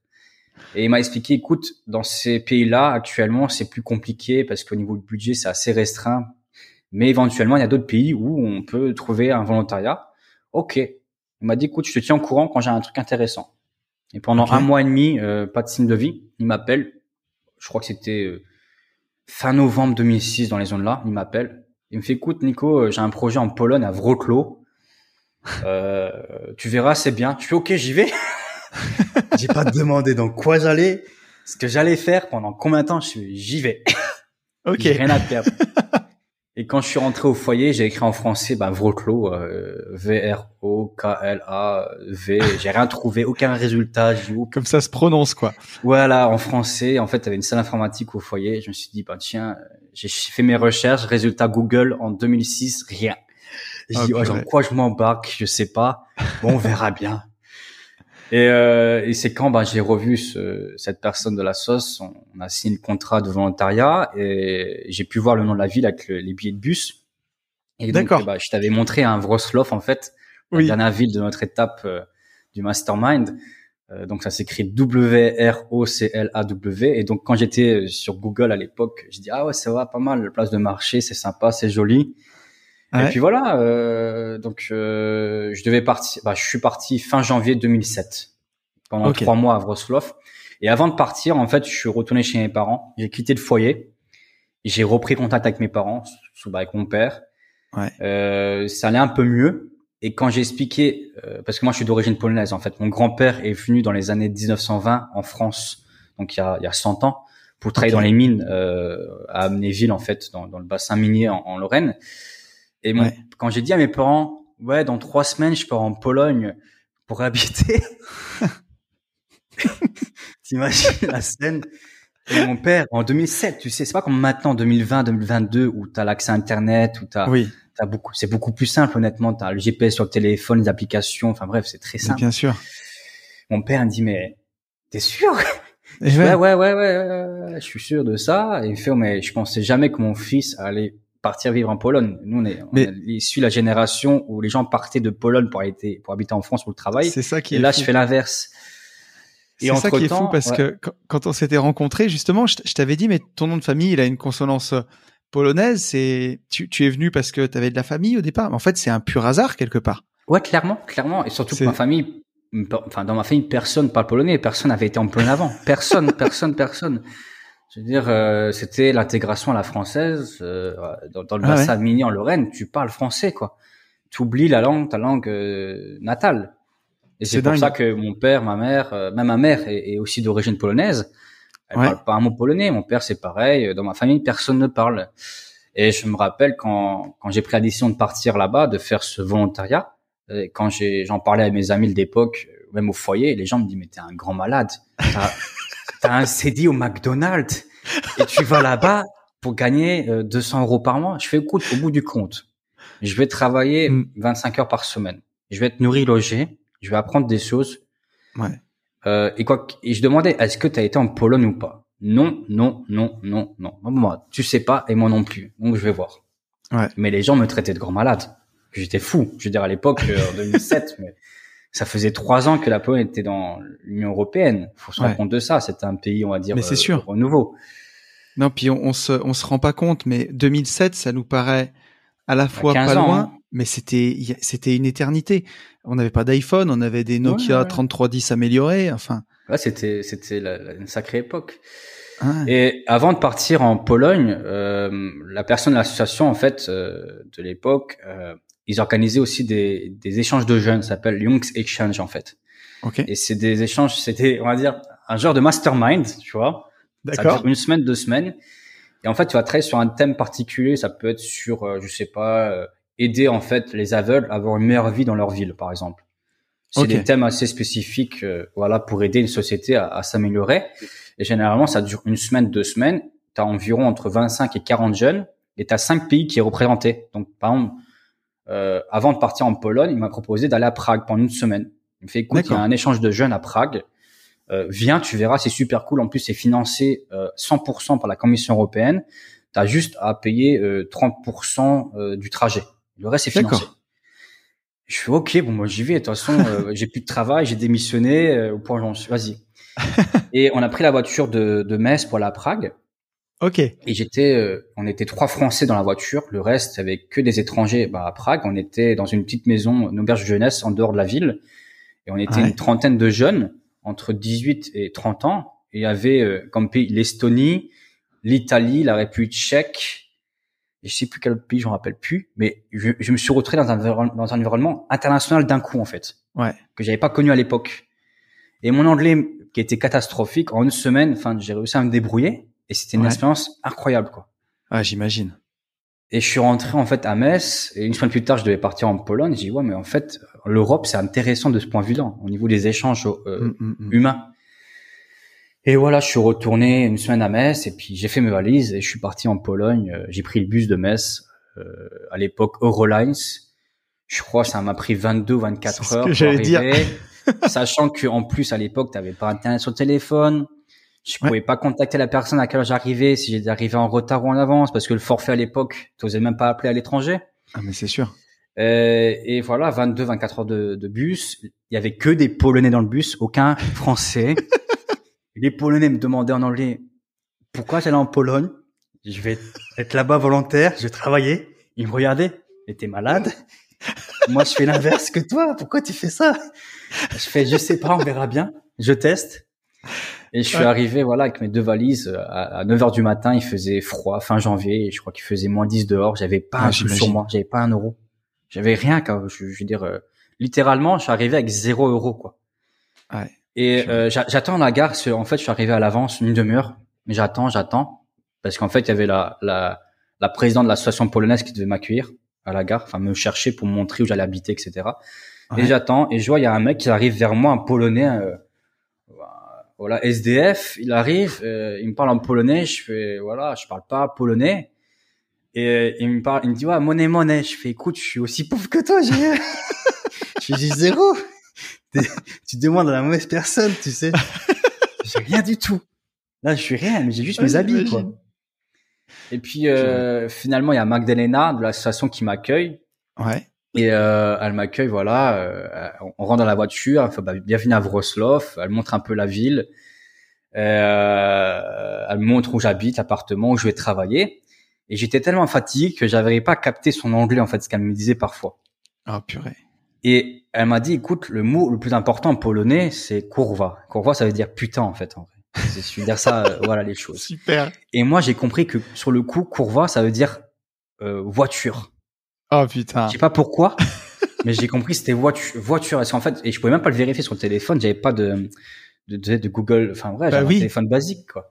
Bien sûr. Et pendant un mois et demi, j'étais persuadé que le mot courvoie, ça veut dire voiture. Et je dis, mais les Polonais, ils sont dingues des voitures. Oh et c'est quand j'ai rencontré ma première copine polonaise et qu'elle me sort le mot courva, courva, courva. Je fais, mais pourquoi tu parles toujours de voiture? Je comprends pas, là. Elle fait, mais de quoi tu parles? courva, ça veut dire voiture en anglais, quoi. Elle fait, mais non, ça veut dire fuck. Ah, je fais, oh putain. ah, c'était ouf, quoi. Ah ouais, c'est épique quand t'arrives, quand tu parles pas du tout la langue. c'est un truc de fou. Ouais, et donc bah euh, voilà, pendant j'ai passé trois mois à Wrocław, j'ai travaillé dans une association qui qui s'occupait en fait euh, d'enfants âgés entre 4 ans et 17 ans. En fait, les parents, ils ne pouvaient pas s'occuper d'eux après l'école. Ils étaient soit alcooliques, soit ils étaient euh, drogués. Enfin, ils étaient euh, comment dire Ah, je sais plus. Des marginaux, quoi. voilà, accro à l'alcool ou à la drogue. Et il fallait s'occuper, en fait, l'école en Pologne, ça se, en école primaire, par exemple, ou le collège, ils finissent tôt, généralement, les enfants. À 14 heures.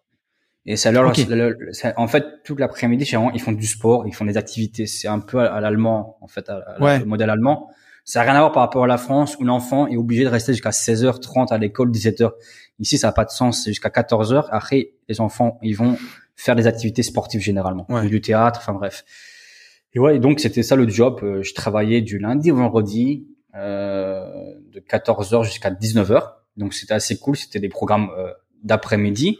Et le matin, j'avais un cours de les cours de polonais pendant 1h30. Alors euh, ça m'a vraiment marqué parce que mon professeur parlait pas le français du tout, il parlait uniquement anglais polonais. Moi, je parlais à peine anglais. Donc j'arrivais au cours, j'avais deux dictionnaires sur moi, dictionnaire euh, anglais polonais et polonais français à l'époque, je crois, je me rappelle plus. Purée. Et je sortais du cours, j'avais euh, la tête euh, bah, comment dans, dans, un pastèque quoi. J'étais mais oui. mais ça fumait et, et, en fait le prof était vraiment strict mais vraiment bon parce qu'il m'apprenait vraiment les bases nécessaires pour apprendre le polonais. C'est lui qui m'a fait un déclic. Euh, je remercie, c'est Adam, et il m'a beaucoup aidé par rapport à ça quoi. Et pendant trois mois en fait, euh, il m'a vraiment aidé à apprendre le polonais, à je lui parlais, écoute, j'ai rencontré telle fille, qu'est-ce que je dois lui dire, machin, il dit, t'inquiète pas, je vais t'expliquer. Bref, et euh, il m'expliquait tout ça, quoi, et j'ai appris beaucoup de choses. En fait, j'ai appris comment le parler et pas nécessairement euh, suivre un modèle basique de grammaire, etc. C'est vraiment parler avec les gens, quoi. Ouais. Et c'est ça qui m'a appris. Et puis il y a aussi avec les enfants que je côtoyais, ils m'apprenaient des, des mots de, voilà, euh, les petites bases polonaises. on jouait au Uno, mais le Uno, c'est tout bête, t'apprends les couleurs. Oui, bien sûr. le sens. Et c'est comme ça que tu apprends une langue aussi dans le jeu. Et je pense que c'est ce qui manque dans l'éducation en France, par exemple, au niveau des langues, mm. c'est apprendre par le jeu. Bien et aussi expliquer aux jeunes pourquoi c'est utile d'apprendre une langue étrangère, que ce soit l'anglais, l'espagnol, peu importe, mais c'est extrêmement utile en fait. Mais tu sais, il y a, y a dans la nature, tous les animaux apprennent par le jeu. Hein. Les, les, oiseaux, ils apprennent à voler par le jeu. Euh, même un, un, chiot, il apprend par le jeu avec sa mère. Il y a, il y a que nous, les humains, où on est doués pour rendre tout très très très chiant. Ouais, très compliqué, ouais, ouais, très barbant en fait, c'est ennuyeux. Bah. Et t'as pas envie. Je suis désolé. Moi, je me rappelle les, les cours au collège, au lycée d'anglais. Je crois que dans les, ouais, c'est quatre, ouais, sept ans d'anglais. Sur les sept ans d'anglais, j'ai eu une seule année où le prof était vraiment pédagogique dans sa manière de d'enseigner. Mm. Les autres, c'était une catastrophe. Je, par exemple, tu, tu, devais traduire une phrase anglais de l'anglais au français ou vice versa.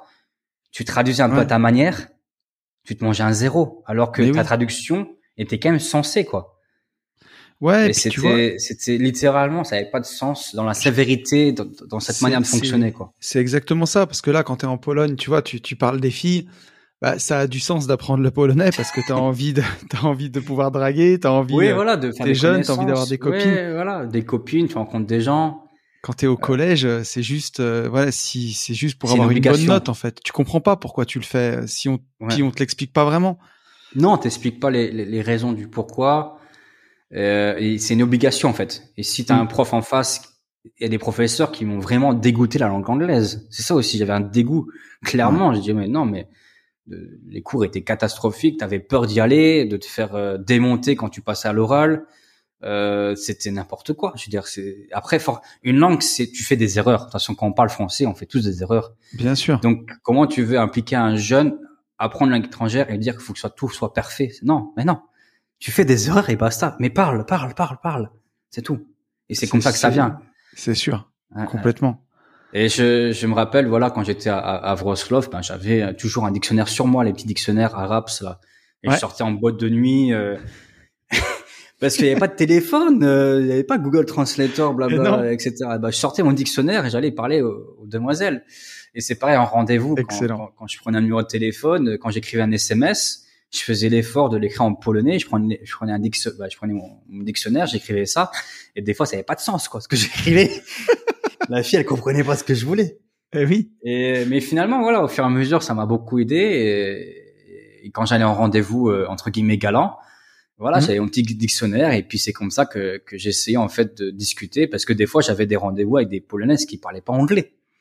Et eh oui, forcément. Donc, t'imagines, euh, les conversations, euh, c'était assez fun. J'imagine. honnêtement, c'était un, un bel apprentissage de la vie. Ouais, complètement. Et, et, durant ces trois mois, voilà, j'avais pas de télé dans la chambre. Ouais. Euh, dans la chambre, dans, dans l'appartement, j'avais pas de radio, j'avais pas internet, j'avais pas de PC portable, j'avais aucun accès à internet, euh, mais rien, rien du tout. C'était vraiment confort euh, sommaire. Il y avait pas de lave-linge, donc je lavais à la, à la main le linge à l'époque. Mm. Euh, j'avais pas de la vaisselle, bon ça c'était pas très grave, mais le lave-linge ça m'a marqué quand même, c'est chiant. Ouais. Euh, ma colocatrice de l'époque, je la voyais jamais, donc j'habitais seul quasiment. Ouais. Et donc pendant trois mois, j'ai vécu seul. Ça m'a permis de prendre du recul sur ma vie, de ce que je voulais vraiment, euh, et de sortir beaucoup en fait, de rencontrer des gens. Et le fait de pas avoir de télé à la maison, euh, bah t'es coupé en fait du monde et de tout ce qui est en fait des ondes négatives de la télévision, hein, parce que voilà, il y a généralement c'est à 95% c'est du contenu négatif. Ah, et donc euh, moi ça m'a permis de prendre du recul par rapport à tout ça.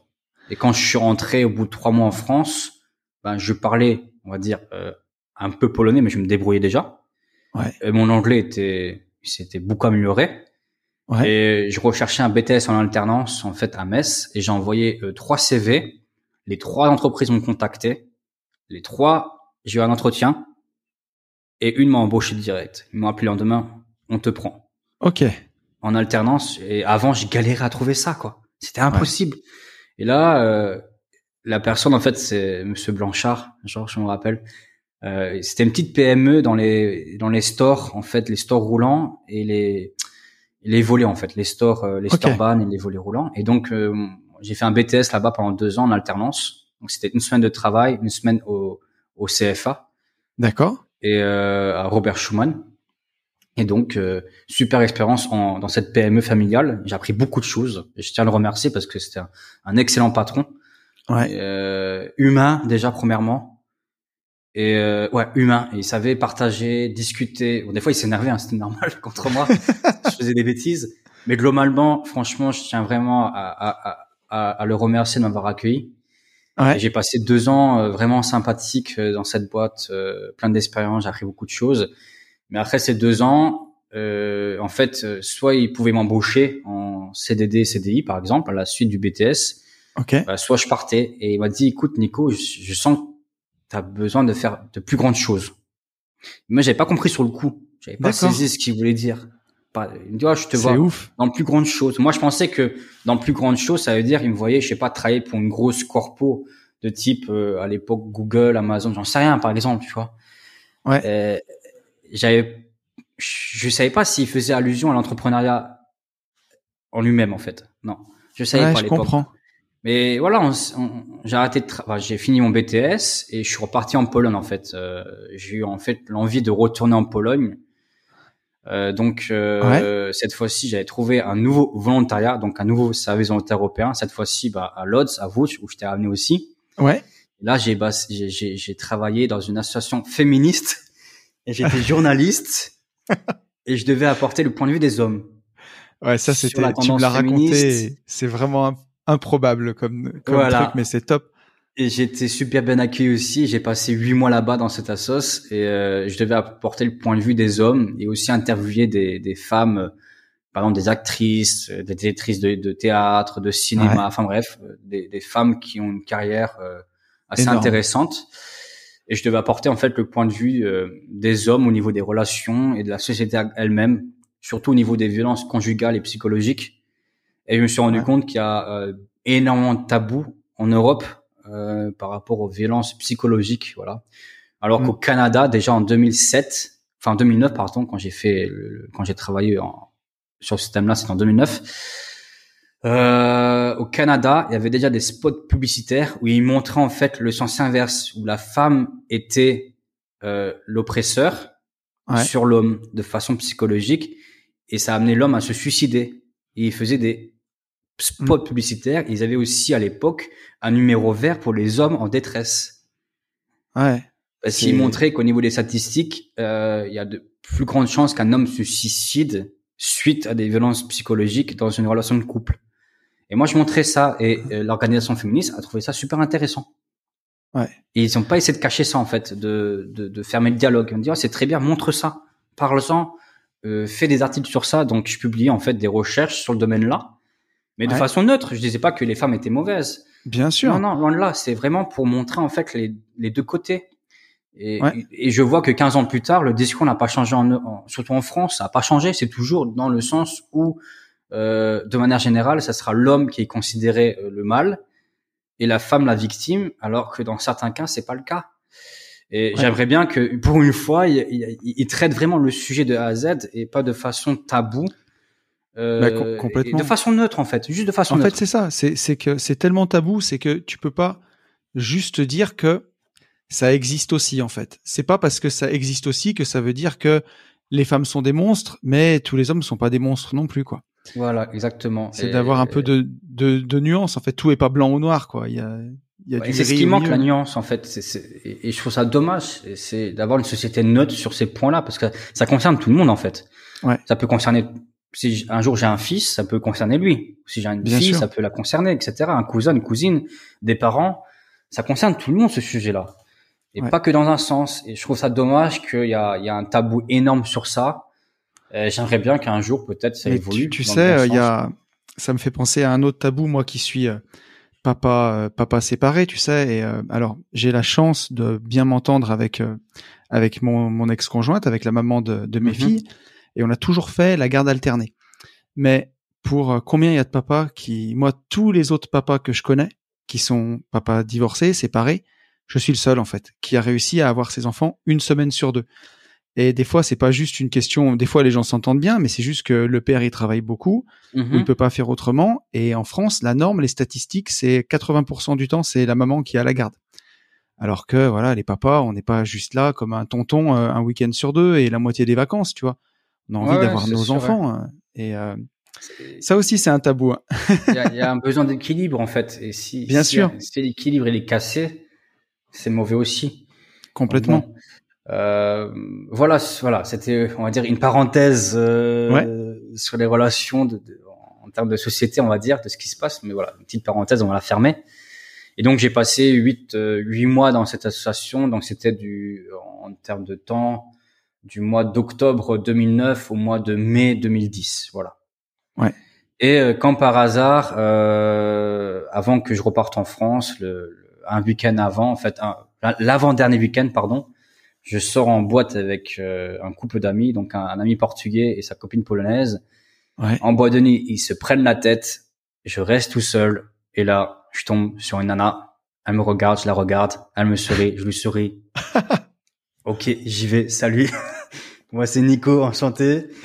Bref, on fait connaissance et euh, super bon film, quoi. On parle toute la nuit. Elle a complètement oublié euh, sa meilleure amie, mais complètement zappé. Hein. Euh, sa meilleure amie, elle est partie de la boîte sans la prévenir, euh, énervée contre elle. Enfin bref. Et boum, quoi. Le, je dis waouh, c'est dingue le, coup de la connexion, quoi, le flow qu'on a ensemble, super cool, la complicité. On décide de se revoir deux jours plus tard, lundi. Et il me restait une semaine en fait en Pologne. Ok. Et on se met ensemble tout de suite, quoi. Boum, quoi, ensemble. Enfin, bref, euh, rapidement, on se met ensemble. Et euh, je me rappelle que le samedi bah, qui arrivait, j'avais le bus qui partait euh, en France. Donc, retour en, en, bus pendant 22 heures, 24 heures jusqu'à Metz. Okay. J'arrive à Metz. je devais partir à Annecy pour les études, pour faire une licence, je sais plus dans quel domaine. J'ai été pris en licence et ils avaient même trouvé une alternance pour moi. Mais au bout de deux semaines, quand j'étais à Metz, euh, bah, j'étais en, en contact avec euh, cette demoiselle. Ouais. Et ça me démangeait. Hein. Bah oui. et je lui ai dit, écoute, euh, si je passe en vacances euh, à, à Lodz, est-ce que tu peux m'héberger pendant quelques jours? Elle fait, ouais, ouais, ok. Ok, bon, moi j'arrive. genre deux jours plus tard, j'ai repris le bus. Ok. Bah, je suis resté deux semaines à Metz, trois semaines, je reprends le bus pour repartir en Pologne. Excellent. Euh, et là, elle m'héberge pendant euh, une semaine, deux semaines. Et à l'époque, elle habitait avec sa sœur et le copain sa sœur. Ouais. Je sais que le copain sa sœur m'aimait pas vraiment. Et donc, au bout de deux semaines, elle m'a dit, écoute, faut que tu partes de l'appartement. Je fais, OK, bon, bah, je vais me débrouiller. Et finalement, moi, j'ai fini dans l'ancien appartement où j'étais en, en, volontaire, en fait. D'accord. J'ai appelé la directrice de la sauce. Elle m'a dit, bah, écoute, t'as la chambre, je peux faire tel prix. Elle m'a fait un bon prix à l'époque. Je ouais. une centaine d'euros. Je fais, vas-y, c'est bon je reste. Et je suis resté en Pologne tout l'été en fait à Lodz. Je me suis débrouillé pour gagner de l'argent, etc. Et euh, je voulais pas mettre de la pression dans la relation lui dire écoute, je reste juste pour toi en fait parce que c'était tellement énorme parce que si j'avais dit ça, je pense je pensais à l'époque que, euh, que cette fille en question se serait enfuie en fait parce que c'était un engagement trop important pour elle. Ouais, c'est sûr.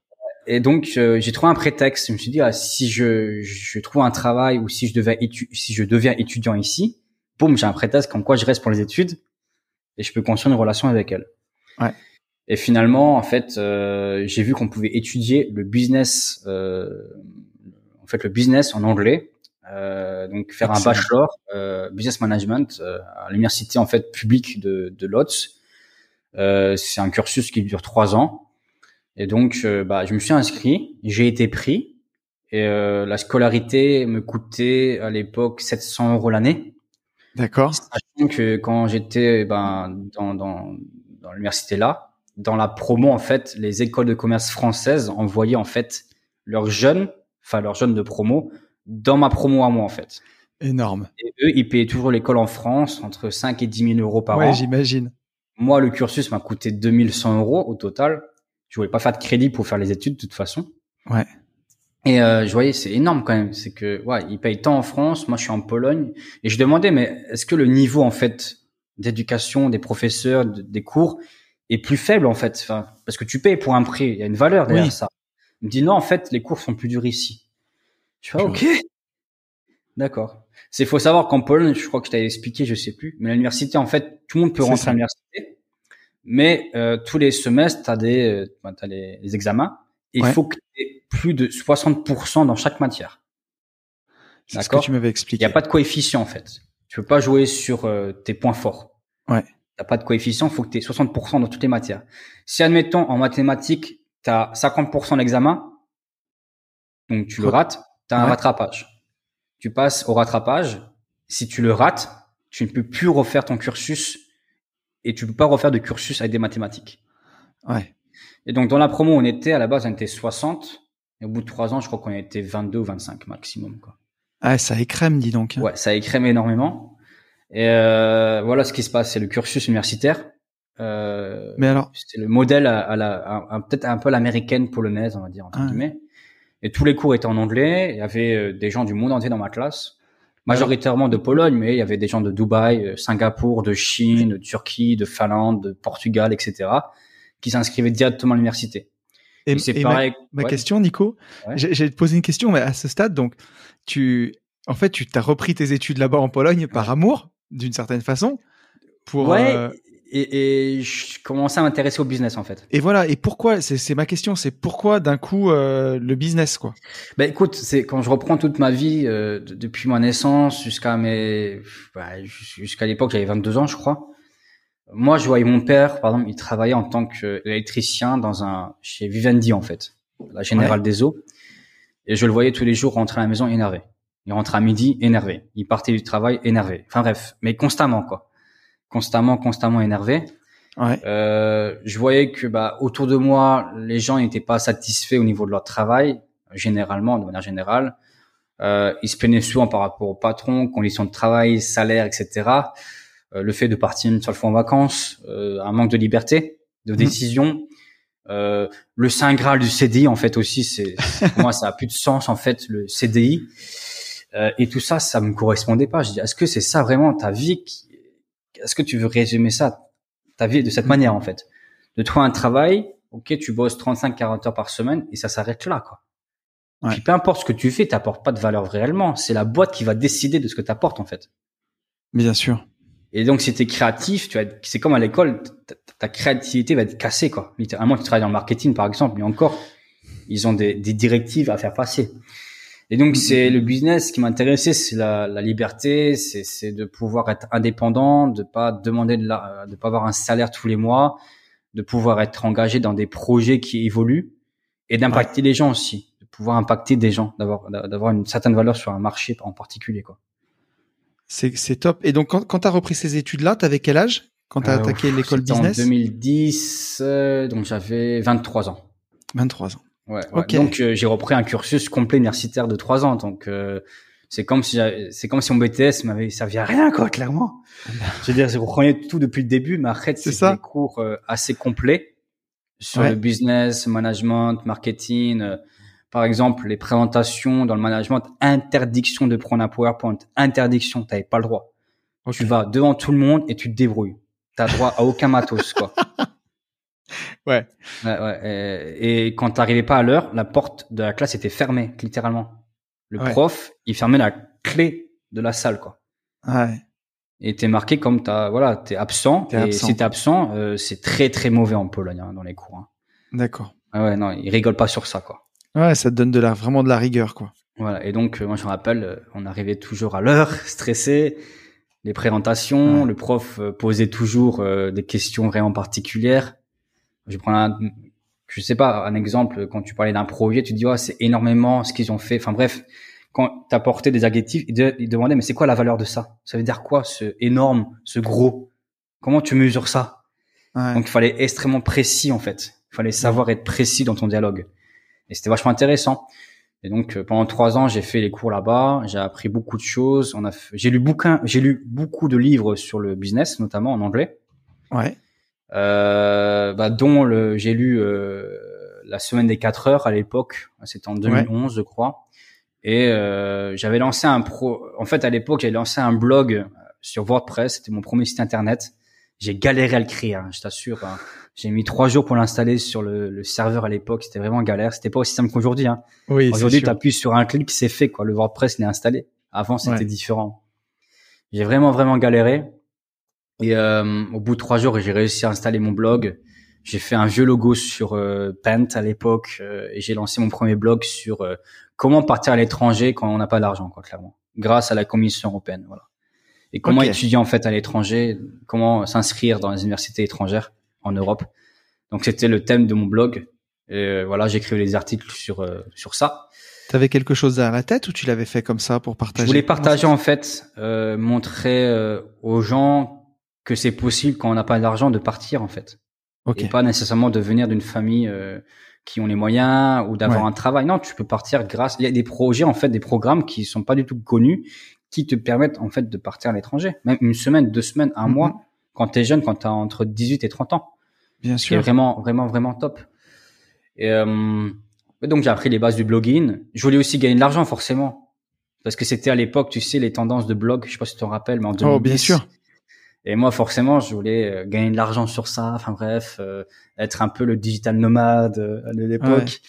Moi, je me Et, souviens euh, bien parce qu'à l'époque, j'étais dans mon entreprise de travaux publics, mais moi, je regardais juste le train passer, tu vois. C'est, Ah, voilà. je, je regardais, mais j'ai, j'étais encore osé, trop quoi. tétanisé, non, pour faire quelque Euh, chose. ouais, mais Impossible. c'est c'est normal, hein. de- Je veux dire, c'est c'est normal d'avoir peur, hein, d'avoir des blocages. hein.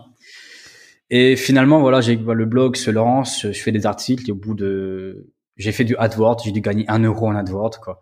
Du AdSense, pardon, à l'époque, j'ai j'ai rien Ouais. gagné sur ça. J'ai mis une, j'ai mis une, des bouquins Amazon, j'ai rien gagné. Tu vois, je faisais des, des affiliations en fait à l'époque avec Amazon. Bien sûr. Euh, nada parce que j'avais pas beaucoup de trafic. Euh, et derrière ça, en fait, euh, au fur et à mesure, j'ai travaillé sur le positionnement, j'ai appris les bases de Google, le référencement, etc. Et euh, je me rappelle, je commençais vers 2012 à accueillir des articles sponsorisés. Donc, Ouais. je touchais par exemple 50 euros, 100 euros, etc. Donc, euh, j'ai gagné un peu d'argent à force, soit 200, 300, 400 euros par mois. Ça dépendait en fait des, des moments, des publications. Ouais. Mais au bout d'un moment, ça m'a, comment dire, genre, ça commençait à me saouler en fait. Je m'ennuyais en fait par rapport à ça. Ouais. Ça manquait de challenge en fait. Et je me suis dit, ok, bah je vais créer une formation, mais pas en, fa- pas, en ligne, mais une formation en face à face. Comment créer un blog et comment gagner de l'argent via des articles sponsorisés, blablabla. Et donc, euh, je me rappelle mon ex de l'époque, on était restés quatre ans ensemble. Euh, elle était bonne en façon de parler, mais elle était, elle était douée en Photoshop. Ok. Et, euh, et donc, euh, elle m'avait préparé les flyers, euh, les posters. Et en fait, j'avais créé une formation à l'époque de 16 heures en face à face. Comment gagner de l'argent avec un blog? Comment le créer sur WordPress, choisir le nom de D'accord. domaine, etc. Et à l'époque, euh, je demandais, je crois, en, en zloty, le, le coût total 450 zloty, ça équivaut à 100 euros, quoi. Ouais. Et j'avais 16 places, en fait. J'avais ouvert le programme pour 16 personnes. J'avais déjà la salle et tout, hein. C'était vraiment un programme, tu vois, un peu comme Mastermind, tu vois. J'étais un peu sérieux par rapport à ça, tu vois. Ouais, ouais. Et euh, au bout du compte, j'ai eu deux personnes qui se sont inscrites. J'ai lâché l'affaire. Ouais, ouais. J'ai dit bon bah, et euh, j'ai que deux personnes quoi qui sont inscrites, donc j'ai pas fait le truc. D'accord. Et suite à ça, en fait, j'ai acheté le bouquin de Millionnaire Fastlane. Oui. L'autoroute du millionnaire. Et c'est là que j'ai compris mes erreurs en fait. C'est que je me suis intéressé à un marché local, mais vraiment tout petit. Ouais. 16 personnes à l'université. C'est pas forcément les gens qui veulent apprendre ça. Donc je me suis trompé dans ma niche, dans mon audience, dans voilà. Même au, au niveau exponentiel, tu donnes de ton temps, tu seras payé tant en fait. Même si tu as 15 personnes, tu seras payé tant en fait. Bien sûr. Donc j'ai fait beaucoup d'erreurs, j'ai appris. Voilà, j'ai lu le bouquin là, ça m'a chamboulé. Je dis ah ouais, ouais, moi aussi, ah c'est ouais, un délire qui bouquin-là, m'a mis une calotte. Pour moi, c'est la bible, euh, la bible du business. euh, c'est un bouquin incroyable. En plus, c'était même pas dispo en France à l'époque. ouais. Pour moi, c'était en fait, euh, comment dire, euh, une conspiration. Je me suis dit ouais, c'est obligé, ils vont pas le traduire en français parce que s'ils traduisent en français, les gens en France, ils vont changer et tout, ils vont pas le faire. Euh, J'étais persuadé que c'était c'était fait exprès qu'il soit pas disponible en français en fait. Il y en a beaucoup qui le lisent et qui font rien du tout derrière. Ouais, moi, ouais, je sais, moi je l'ai, je qui l'ai offert. traumatisé. Ouais. Moi, je l'ai offert à des gens, je l'ai donné. j'ai- j'ai- En fait, quand je lis un bouquin, quand c'est un marque, je le partage. Je le donne aux gens, quoi. Littéralement, quoi. Je l'offre. Ou je l'achète pour quelqu'un, en plus. Toi, des fois, je l'offre. Mais Je c'est rigolo quoi. ce que tu dis parce que j'en ai fait un podcast sur une vie de liberté. Alors j'ai fois, je le choisi, regarde. Un fois, je l'écoute, pardon. j'ai choisi une petite partie. C'est un podcast qui parle de l'effet de levier justement. Mhm. Et, euh, et en fait, euh, Millionnaire Fastlane, c'est un livre entier quelque part qui te parle de l'effet de levier. Comment tu peux démultiplier ton business en fait. Et euh, Exactement. c'est fou. Mm. Et ce bouquin-là, en fait, il m'a, un de Marco m'a vraiment, vraiment marqué. Et je crois que au- bout de, de quelques semaines, je commence à, tu réfléchis différemment, en fait. Oui. Parce que moi, en fait, quand j'avais lu euh, la semaine de 4 heures, en fait, je cherchais la muse, en fait. À chaque fois, il parlait de la muse, de ton business, mais j'arrivais pas à saisir le truc, en fait. Ouais. Euh, je savais pas comment euh, aller en Chine pour acheter des produits de, de manière correcte. Euh, J'avais pas le courage aussi. J'avais beaucoup Ouais, de pensées limitantes. Euh, je, je pensais que j'avais pas les capacités. C'était voilà, c'était un, un, un- très lointain en fait. C'est comme si je voyais une, une oasis, t'es dans le désert et c'est à, à des kilomètres quoi. Et Oui. tu vas attendre le but là, mais t'arrives pas à y aller quoi. Ouais. Et finalement, ben, euh, j'avais un ami de l'époque français qui habitait, qu'on se connaissait de, de Lodz. Il habitait euh, à ce moment-là à Wrocław. Il travaillait pour, euh, je crois, HP ou chez, chez IBM. Ouais. Et il me disait, écoute, Nico, il y a de plus en plus de- d'étrangers qui s'installent en Pologne pour le travail.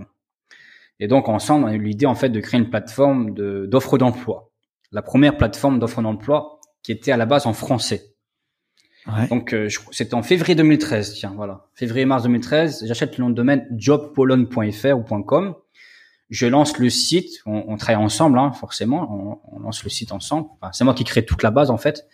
Ouais. Et euh, au bout de deux mois, je me rends compte que ça n'a pas de sens, en fait, de s'intéresser encore une fois qu'aux Français. Oui. Intéresse-toi, en fait, au marché global.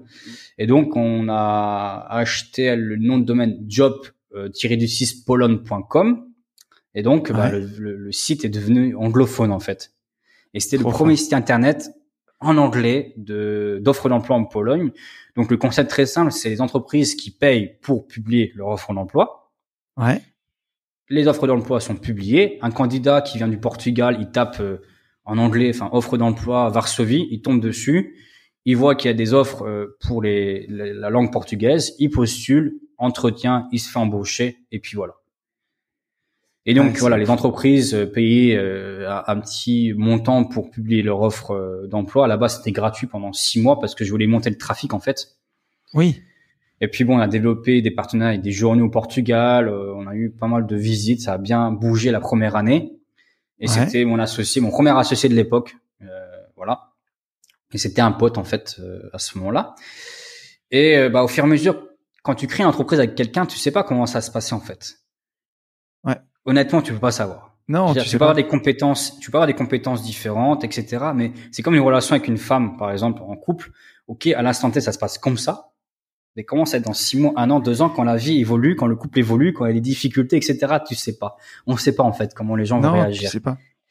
Et finalement, au fur et à mesure, moi, je me rends compte que euh, on n'était pas compatible au niveau, on matchait pas au niveau entrepreneuriat, Ouais. au niveau business en fait. Euh, moi, j'étais plus à même aller dans dans la prise de risque, à faire évoluer les choses. Lui était beaucoup plus réfracteur euh, en termes de décision. Ça prenait beaucoup trop de temps en fait de son côté, par exemple.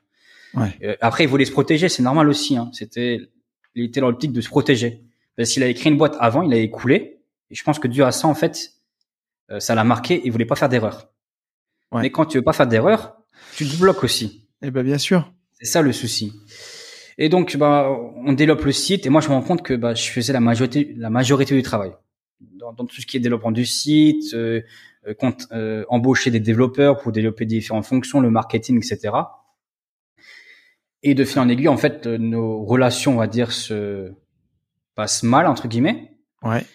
Et en, en 2014, donc un an, ouais, un an après la création du site, moi je voulais que les choses aillent plus haut. On fallait investir sur le site internet. Ils voulaient pas. Enfin vrai, c'était vraiment galère à ce moment-là. Je on voulait en fait parce que je me sentais, mais on a une opportunité énorme pour être vraiment un leader sur le marché. Ouais, tu te sens abandonné, quoi. Et, et, en fait, et j'ai besoin de sa décision. Je peux pas tout faire moi-même aussi. Hum, hum, hum. Puis financièrement, je pouvais pas le faire aussi. J'avais besoin de lui aussi de ce côté-là. Ouais. Bah, ça coûte cher. Enfin, ça coûte un minimum d'argent. Euh, et à l'époque, j'étais étudiant encore. Et voilà, j'avais pas non plus des revenus euh, conséquents pour financer ce projet-là. Bien sûr. Et euh, ce qui s'est passé, c'est que après un an d'activité de site internet, les gens en fait qui postulaient pour un job, qui se faisaient embaucher, ils nous envoyaient des emails, ils nous disaient voilà, je m'appelle Pedro ou Roberto, je viens de Madrid, enfin peu importe. J'ai trouvé un travail à Cracovie, Varsovie, je sais pas comment trouver un logement. Est-ce que vous pouvez m'aider? Une requête, deux requêtes, trois requêtes. Et moi, j'envoyais à l'époque dans le bon coin polonais en fait. Ouais. Mais la plupart des gens revenaient vers nous parce qu'ils disaient bah écoute, les propriétaires parlent pas anglais. Ils Mhm. veulent pas signer un contrat de six mois, ils veulent pas d'étrangers, il y a ci, il y a ça. Je sais pas si je peux faire confiance, si c'est une arnaque. Et donc moi je ressentais que les gens en fait, ils cherchaient un accompagnement au niveau de la recherche d'appartement, mais pas le fait du simple agence immobilière où tu montes l'appartement, mais un accompagnement personnalisé avec des Ouais. conseils sur la vie en Pologne, comment ça se passe. Et je me rappelle que bah, j'habitais à l'époque encore à, à Lodz. Et euh, au Ouais. mois de février, février 2014, je sors en boîte de nuit et euh, avec des amis portugais et on tombe sur un nouveau portugais. Donc forcément, les portugais entre eux, bah, ils, ils se Bien connectent sûr. quoi. Et on discute euh, en- avec deux trois shots de vodka et t'as que- t'as connu au restaurant en Pologne. Donc euh, Mon Dieu. ouais, c'était chaud ça. Très belle soirée. Et, Très belle soirée. Il y a, il y a- paraît-il qu'il y a des vidéos qui tournent, mais euh, euh, là, sont- c'est- c'était énorme. Voilà, ce, ce qui, ce qui se passe en Pologne reste en Pologne, bien entendu. On verra bien. on verra bien. Et donc, on discute. Il s'appelle Bruno d'ailleurs. Et Ouais. euh, il m'explique en quoi il, est, il vient d'arriver à, Lodz, ça fait trois jours, et qu'il va commencer un nouveau travail ben, lundi euh, chez Fujitsu. Et moi, je me rappelle à l'époque qu'on avait des offres d'emploi de Fujitsu pour Lodz, pour les Portugais Ouais. notamment. Et je lui demande, mais t'as trouvé où l'offre euh, d'emploi? Il m'a dit, écoute, bah, jobpolon.com. Et je fais, bah, c'est mon site. Fait, ouais, je te crois pas, blablabla. Énorme. Une fois, mais ton site, il est énorme, là, là. Je, fais, non, mais c'est moi. Parce qu'en fait, j'avais appliqué le principe de Lumière Fastline, c'est de être Oui. pre- de paraître gros, même si t'es petit. gros. C'est ça. Et donc, dans la page contact, j'avais créé 10, 10 adresses email, en fait. Marketing, ressources humaines. euh, tu l'as fait pour de vrai. Ouais, Ah, t'es c'est incroyable. crème. C'est fantastique. Donc Bien lui, il était persuadé qu'on était une dizaine dans la boîte, que c'était vraiment le truc qui fonctionne, enfin qui, voilà, pas tout seul, enfin avec un associé. Et je fais non, mais en fait, je on est tout seul, quoi. et euh, honnêtement, je galère à trouver un appartement. Et je pense que sincèrement, si tu proposes travail plus logement aux expats qui veulent s'installer en Pologne, ça serait génial, quoi. Et là, mais j'étais, je t'assure, hein, j'étais un peu bourré, mais mes es- mon esprit a tilté tout de suite parce que j'avais déjà des requêtes avant. Je dis Eh oui. ah mais le mec il me confirme ça en vrai, le besoin. T'as saisi, tout de suite vu, du coup, l'opportunité business en te disant. Ouais, je, je- cette fois-ci, il y a un truc. il y a un truc réel. Et je me suis assis, je me suis isolé, hein. j'ai abandonné le mec, hein. je suis désolé hein, Bruno, j'étais abandonné sur le coup. Et je me suis assis, j'ai pris mon téléphone et j'ai pris toutes les notes. Et j'ai visualisé en fait comment le site sera, le nom, etc. J'ai acheté le nom de domaine le lendemain. Enfin, j'ai appelé mon associé de l'époque. Je fais, écoute, il faut créer un site euh, de logement pour expatrier ici. Excellent. Et on fait le lien avec euh, l'offre d'emploi. Il me dit OK, parce que bon, bah, dans tous les cas, je l'aurais fait sans lui. Il Oui. me dit OK pour suivre la tendance. Et euh, voilà, j'ai acheté le nom de domaine euh, rentflatpoland.com qui était dispo à l'époque. Ouais. Et j'ai bossé pendant un mois euh, sur le site. Et à ce moment-là, en fait, euh, j'étais déjà employé. Je travaillais aussi à l'époque. J'avais fini mes études et je travaillais chez Fujitsu en fait en tant que consultant informatique pour Mercedes France. Ok. Et donc, bah, je- quand j'étais au travail, dès que j'avais un moment libre, euh, je bossais sur le site parce qu'en fait j'avais trois écrans, j'avais euh, deux écrans de PC et le PC portable. Ouais. Et donc l'écran de gauche, euh, je gérais les emails de Mercedes France, euh, les, enfin les incendies, les incidents informatiques, blabla. Et côté droit, euh, la dé- euh, le développement du site web sur WordPress, enfin bref, euh, le- le design, voilà. Et je me rappelle qu'un jour, bah, au bout d'un, non, excuse-moi, au bout d'un mois, voilà, le site était créé Ouais. et je le lance en, en- en ligne. Et euh, franchement, sur le coup, euh, tout était gratuit parce qu'en fait, je me suis dit, pour créer du trafic, les gens vont créer du contenu. Oui. Parce que forcément, ils vont publier leur offre euh, de location d'appartement Ouais. dédiée aux étrangers. Et donc, bah, tout était gratuit. Et donc, ça a fait que les gens rajoutaient leur contenu. Donc, j'étais pas dans l'obligation de créer du contenu en fait. Oui, bien sûr. Et donc pendant six mois ou un an, je crois que c'était gratuit en fait pour euh, les agences immobilières et pour les, les particuliers. Ouais. Et au bout de, je crois, six mois, un an, je me rappelle plus exactement, j'ai commencé à rajouter l'option en fait top de liste en fait, l'option à, à 5 euros. Tu peux mettre ton offre ton offre euh, de location d'appartement en top de liste et tu payes 5 euros. Et je vois que les gens payent. Je vois, c'est ok pour 5 euros, ils payent ça, ok, bon, ça m'a, ok, ok, 5 euros. Tu te dis, mais c'est c'est rien du tout 5 euros. Ouais. Mais tu, ça, ça en fait, ça te débloque en fait mentalement. Tu te dis tiens, les gens ils ont payé pour ça. Et après, on recevait en fait aussi des contacts assez personnalisés, du genre quelqu'un qui avait un besoin vraiment particulier sur un appartement. Ouais. Et donc, moi, j'ai contacté à l'époque différentes agences immobilières, notamment sur Varsovie. Je leur ai expliqué voilà, j'ai tant de visites à la journée, j'ai tant de leads, de contacts. Et voilà, je peux vous envoyer des contacts concrets pour Varsovie. Par contre, moi, je vais être payé au lead. Je vais pas être payé au, euh, au contrat de location. Ouais. Je vous envoie 20 leads. Pour 20 leads, vous me payez tant. Excellent. Et donc, j'ai signé un contrat avec une agence à Varsovie. Et Ouais. ils payaient entre 20 et 60 euros le lead envoyé. Ah, quand même. Sans garantie de succès. Ouais. Ah oui. Sans garantie de succès. Et tous les deux semaines, tous les mois, je faisais des factures par rapport au nombre de leads envoyés. Touk, touk, touk, boum, boum, boum.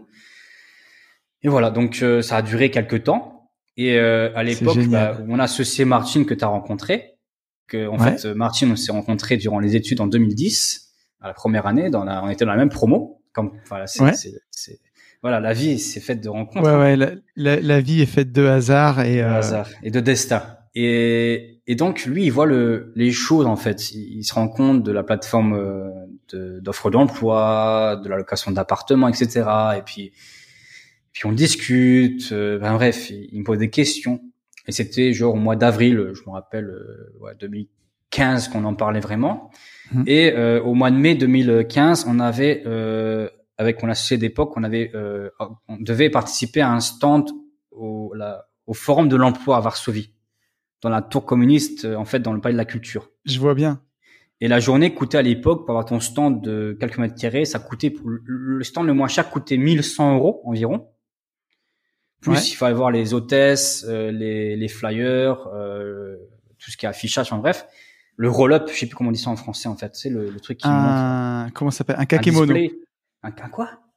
Un kakémono? On appelle ça les kakémono, je crois. Non? Remarque, c'est un, un mot japonais, tu- ça, à mon avis.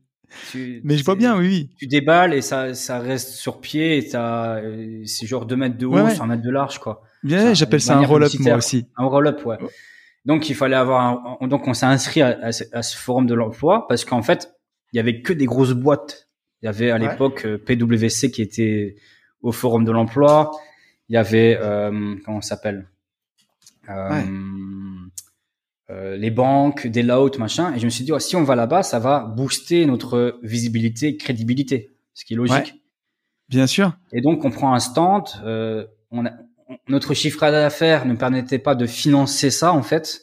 Donc, euh, on a sorti 50-50 de notre poche avec mon associé de l'époque. Donc, sortir déjà à l'époque, en 2015, pour moi, 500 euros comme ça, c'était compliqué. Ouais, C'était pas simple.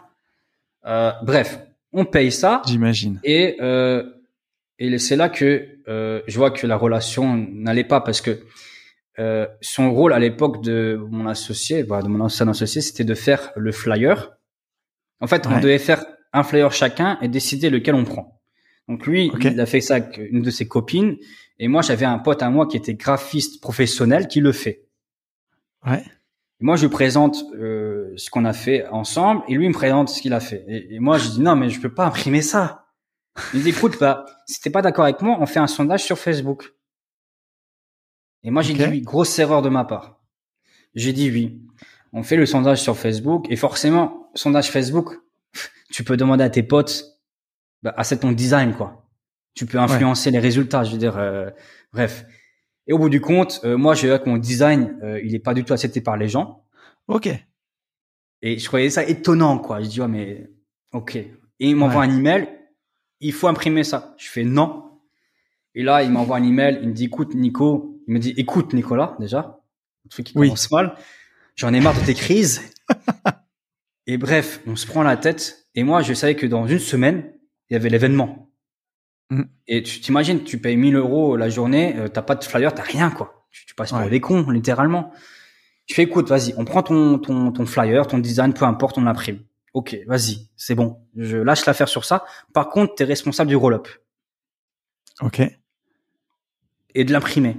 Et t'es responsable d'imprimer euh, les, les flyers aussi. Ok, il me dit oui. Et quelques jours plus tard, c'est l'événement arrive, tu vois, tu stresses. En plus, pour moi, c'était quelque chose d'énorme de faire ça. Bien sûr. Et euh, l'événement, c'était le mercredi et le vendredi, non, le jeudi en fait. hein, donc six jours avant, six sept jours avant, il me dit, bah écoute, j'ai pas de roll-up, j'ai pas trouvé d'imprimeur, j'ai pas le design du roll-up. J'étais là, ouais, d'accord, Wow. ok, waouh. Là, je suis en stress euh, et ce que je fais, bah j'ai acheté un, tu connais euh, la marketplace Envato ou euh, je sais pas Audio Jungle. T'as une marketplace, tu peux acheter en fait des des templates de roll-up. Ah non, je connais pas. Bah, en fait, Mais, euh, moi je connaissais à l'époque, euh, donc j'ai acheté un template sur un Vato Market, un, un template voilà pour faire un roll-up. Et Ouais. mon pote portugais qui était à ce moment-là au Portugal, je l'ai contacté, je fais gros, euh, j'ai besoin de toi là, faut que tu m'aides. Et il m'a aidé à distance à faire le roll-up pendant 5-6 heures quoi. Waouh. J'ai dû installer Photoshop euh, illégalement. J'ai dû faire ci. J'étais stressé. En plus, j'étais même pas euh, à, à Lodz. J'étais à, à, à, à Posen pour un séminaire de, de, de Tony Robbins, tu vois. Ok. Euh, tu vois, j'étais chaud pour le séminaire. Le mec, il m'envoie ça. Je pétais un plomb, quoi. Bah tu m'étonnes. J'ai dit, ouais, non, mais j'ai un séminaire, gros. J'ai payé tant pour le séminaire. Et je dois faire ça. Donc, quand je suis rentré du séminaire le soir, je bossais pendant jusqu'à 1h, 2h du matin sur le roll-up. Ouais.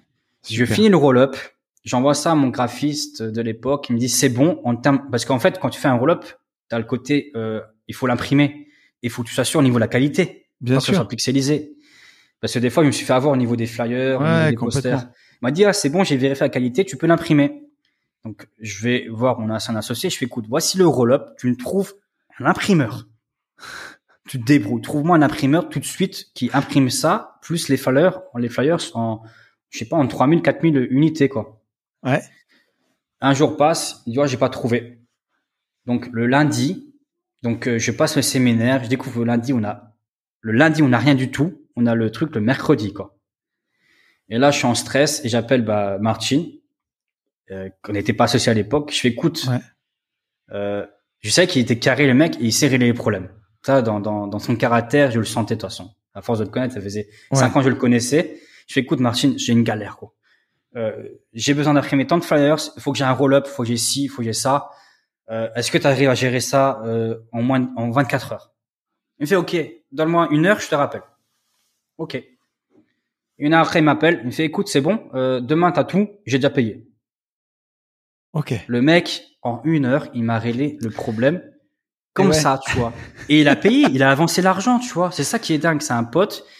Il Ouais. a avancé, je sais plus, 500, 600 euros parce qu'il faut en, imprimer des flyers et le roll-up, Mm, etc.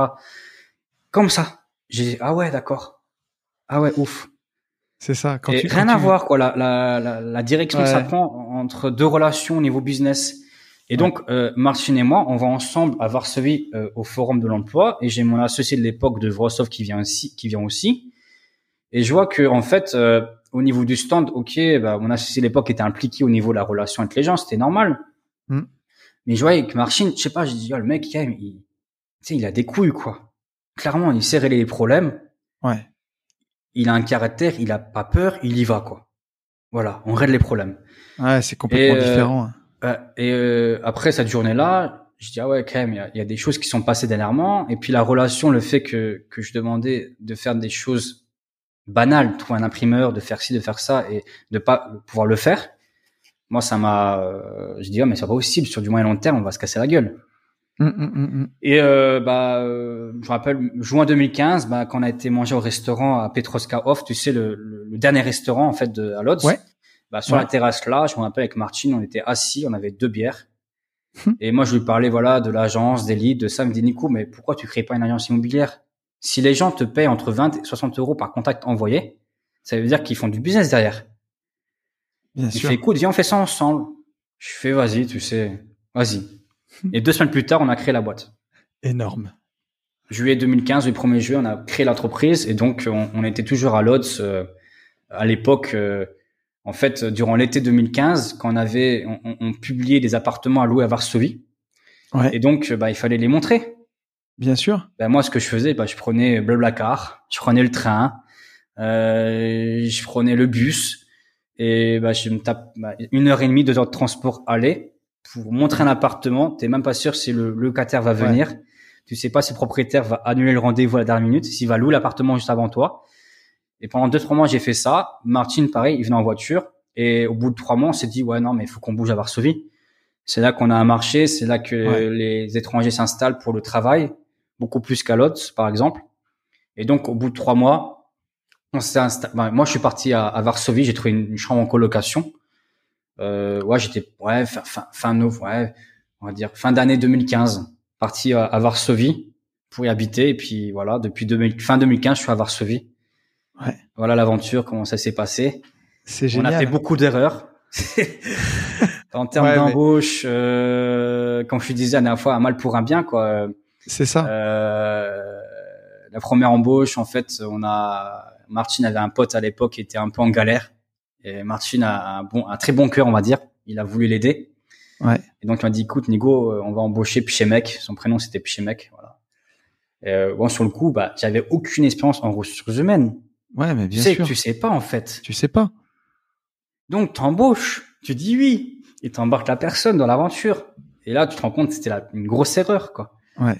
Le mec, euh, il nous a volé de l'argent, il a fait des fausses factures, et à chaque fois, il trouvait des excuses du genre, ouais, mais j'ai pas de voiture, donc tu sais, pour les clients, c'est galère. Bon, ok, on prend une Mhm. voiture en leasing. Bon, six mois après, il se prend un pet, la voiture finit à la casse. Euh, j'ai Ah pas j'ai pas de nouveau iPhone, tu sais, pour les photos, blablabla. Euh, ok, bon, on prend un nouveau iPhone. Euh, je viens de Loz, j'ai pas d'appartement à Varsovie. Ok, bon, on prend un appartement. Donc nous, on lui paye l'appartement, je t'assure. hein. Il était loti, mais comme un roi, hein, mieux que nous. Hein. Ouais. Il avait l'appartement de payer, la voiture en leasing, l'assurance de payer, euh, plus les téléphones. Il devait juste en fait assurer ses coms et euh, voilà, c'était Ouais. nickel. Et euh, au bout de, en, au bout de 8-9 mois, en fait, on a on a commencé à recruter des gens. Et Ouais. lui, il faisait tout que pour que les gens, euh, euh, comment dire, se crachent dans l'interview, dans le dans Oui. le d'embauche, ou euh, en fait, Il était il savait piégeux. très bien que si on embauchait quelqu'un et si la personne était comment dire Oui, meilleur que lui, il allait sauter, quoi. même même pas ça qu'elle elle, elle elle, elle le regardait travailler comme nous on était souvent en rendez-vous on voyait pas ce qu'il faisait vraiment Ouais, bien sûr. et donc elle pouvait nous prévenir mais écoute euh, Nicolas Martin euh, chez mec il agit bizarrement je comprends pas pourquoi il fait ci pourquoi il fait ça euh, c'est bizarre Ouais, comment il bien. traite la clientèle donc il savait très bien que si on allait embaucher de nouvelles personnes il allait se faire sauter Ouais. et, et pour revenir sur ce point-là, c'est que euh, à l'époque, en fait, euh, lui en question, un mal pour un bien, c'est vraiment l'histoire là, c'est que Ouais. euh, il avait rencontré une fille à mariage en, en 2016, et cette fille en question, elle est restée en contact avec lui, et elle a la sœur de cette fille, en fait, elle avait un appartement de libre à Varsovie, et il recherchait un locataire. Et comme elle, elle savait que lui, il était agent immobilier pour nous, donc elle lui a demandé est-ce qu'on pouvait trouver un locataire pour sa sœur? Il lui a Ouais. dit oui. Et en fait, comme il voulait en fait se, un peu faire le kéké, un peu faire le beau, il a dit écoute, ouais, mon entreprise recherche des gens en tant qu'agent immobilier, peut-être que tu as quelqu'un. En fait, sans doute, il voulait la draguer. Ouais. Mais en faisant ça, elle, elle voulait, elle était intéressée par le taf là, en fait, par le travail là.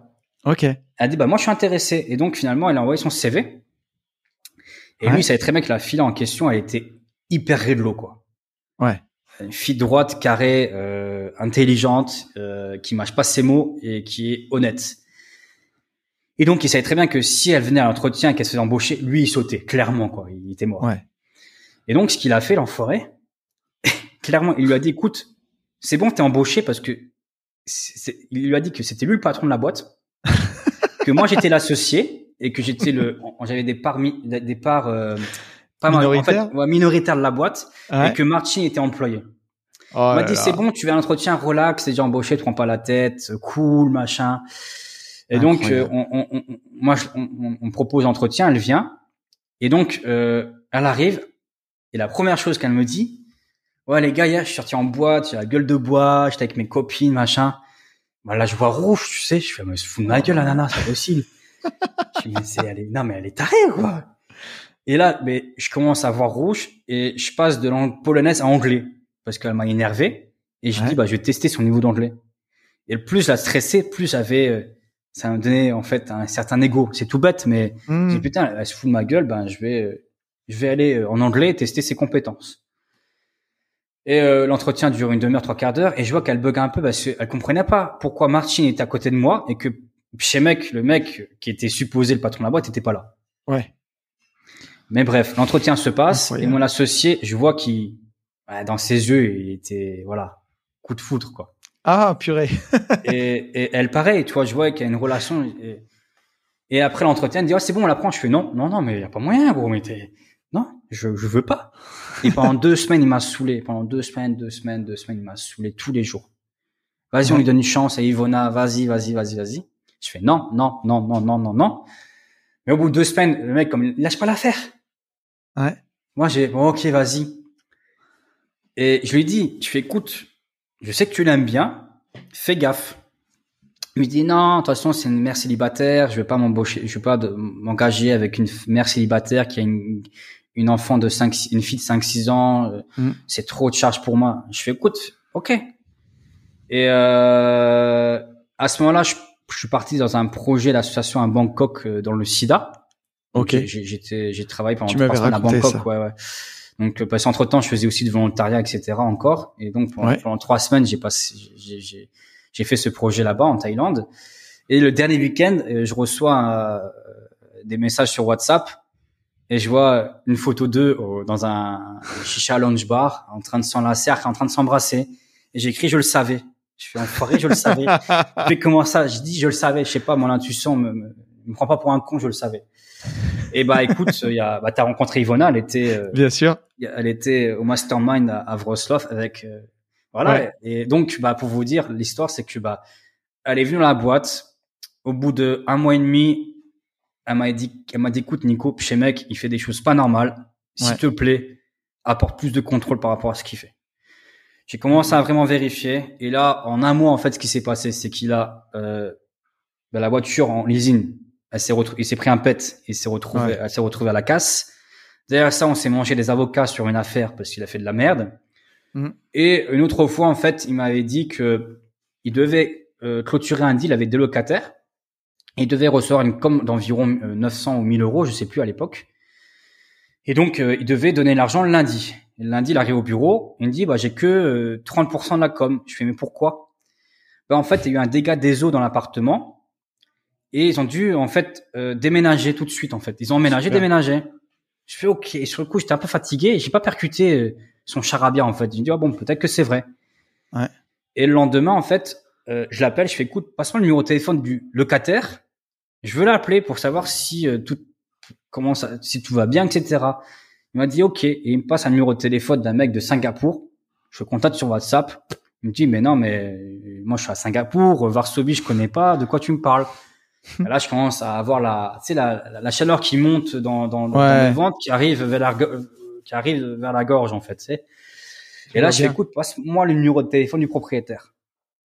Il me dit non, tu me crois pas, tu me fais pas confiance, blabla. Je fais non, mais passe-le-moi. Je fais passe-le moi. Ah, et je t'ai perdu. Ah, ça y est, ah. Nico, je t'ai retrouvé. Ah, J'ai cru que je t'avais perdu. Tout va bien. Pas de souci. Ok. Et je fais écoute, passe-moi le numéro de téléphone. Il me fait non, je te le passe pas parce que tu me crois pas. Je fais passe-moi le numéro de téléphone. Et généralement, je m'énerve pas, tu sais. Tu sais, je pète pas des plombs, je reste calme. Et là, je commence à m'énerver au téléphone. Il raccroche. J'appelle Martin. Je fais écoute, il y a, il y a un merdier là quelque part.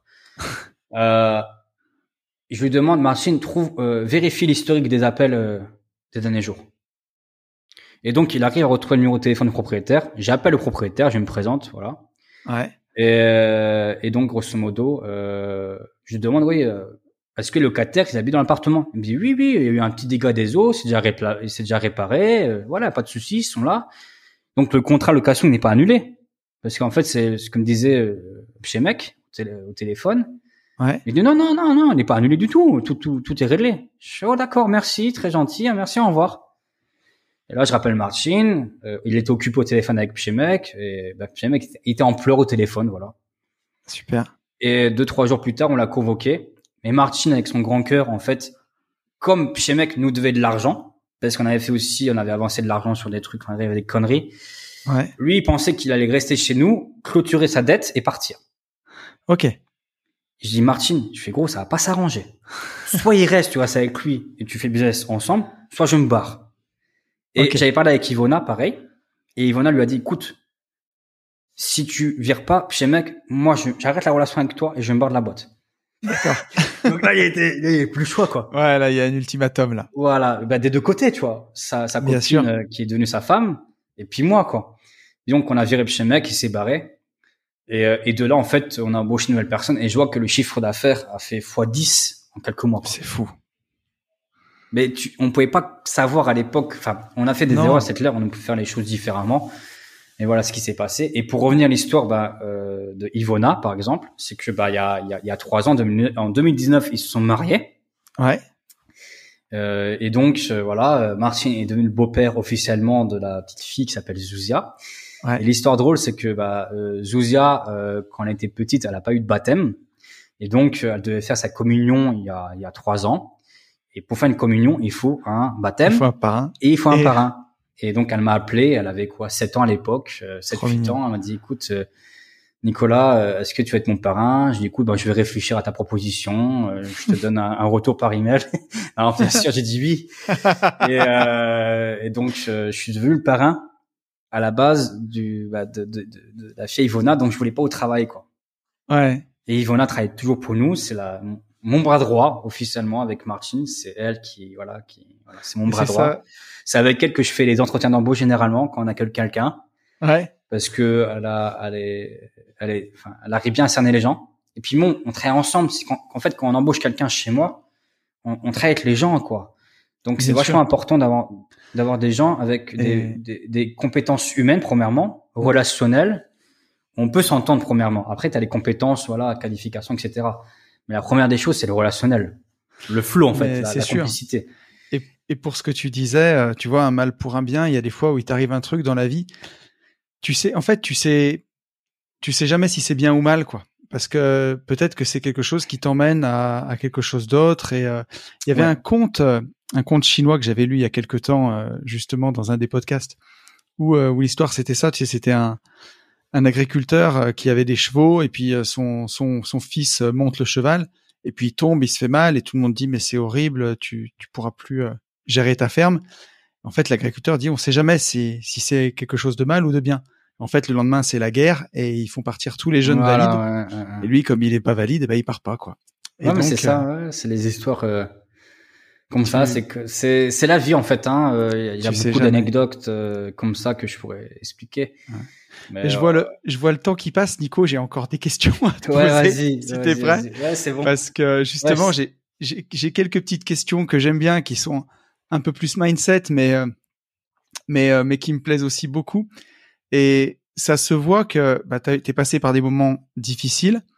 Et aujourd'hui, moi, pour avoir passé, euh, tu vois, te connaître, avoir passé une semaine avec toi, on voit que t'es passionné et que t'es heureux. Et ma question, c'est ça, c'est pour ceux qui pourraient nous écouter et pour qui c'est pas évident en ce moment, c'est pas facile, ils trouvent pas leur place.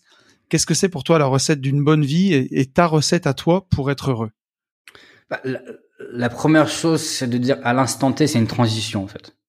Ouais. Donc ta situation actuelle, à l'instant T, c'est temporaire en fait. Elle n'est pas définitive. Mm. Donc les choses peuvent changer comme dans le bien, comme dans le mal. Ça dépend après de tes actions en fait. Ouais. C'est tes actions qui vont apporter euh, des conséquences tout simplement, enfin des effets cumulés en fait. Mm. Donc c'est vraiment deux mois de, de ce que j'ai compris. Après, j'ai pas la science infuse, hein. attention. hein. Bien sûr. C'est que mais- voilà, c'est à l'instant T, c'est temporaire. Ouais. Et dans six mois, un an, les choses peuvent être différentes et, et prendre du recul, par exemple, sur une situation compliquée, Mm. Par exemple, j'ai eu des situations extrêmement compliquées en trois ans par rapport au Covid, par rapport à, à, des business qui ont été, comment dire, foirés, enfin qui, qui, ont qui ont capoté. et C'était très compliqué à gérer. Ouais. C'est euh, est-ce que c'est de ta faute? La première question en fait à se poser.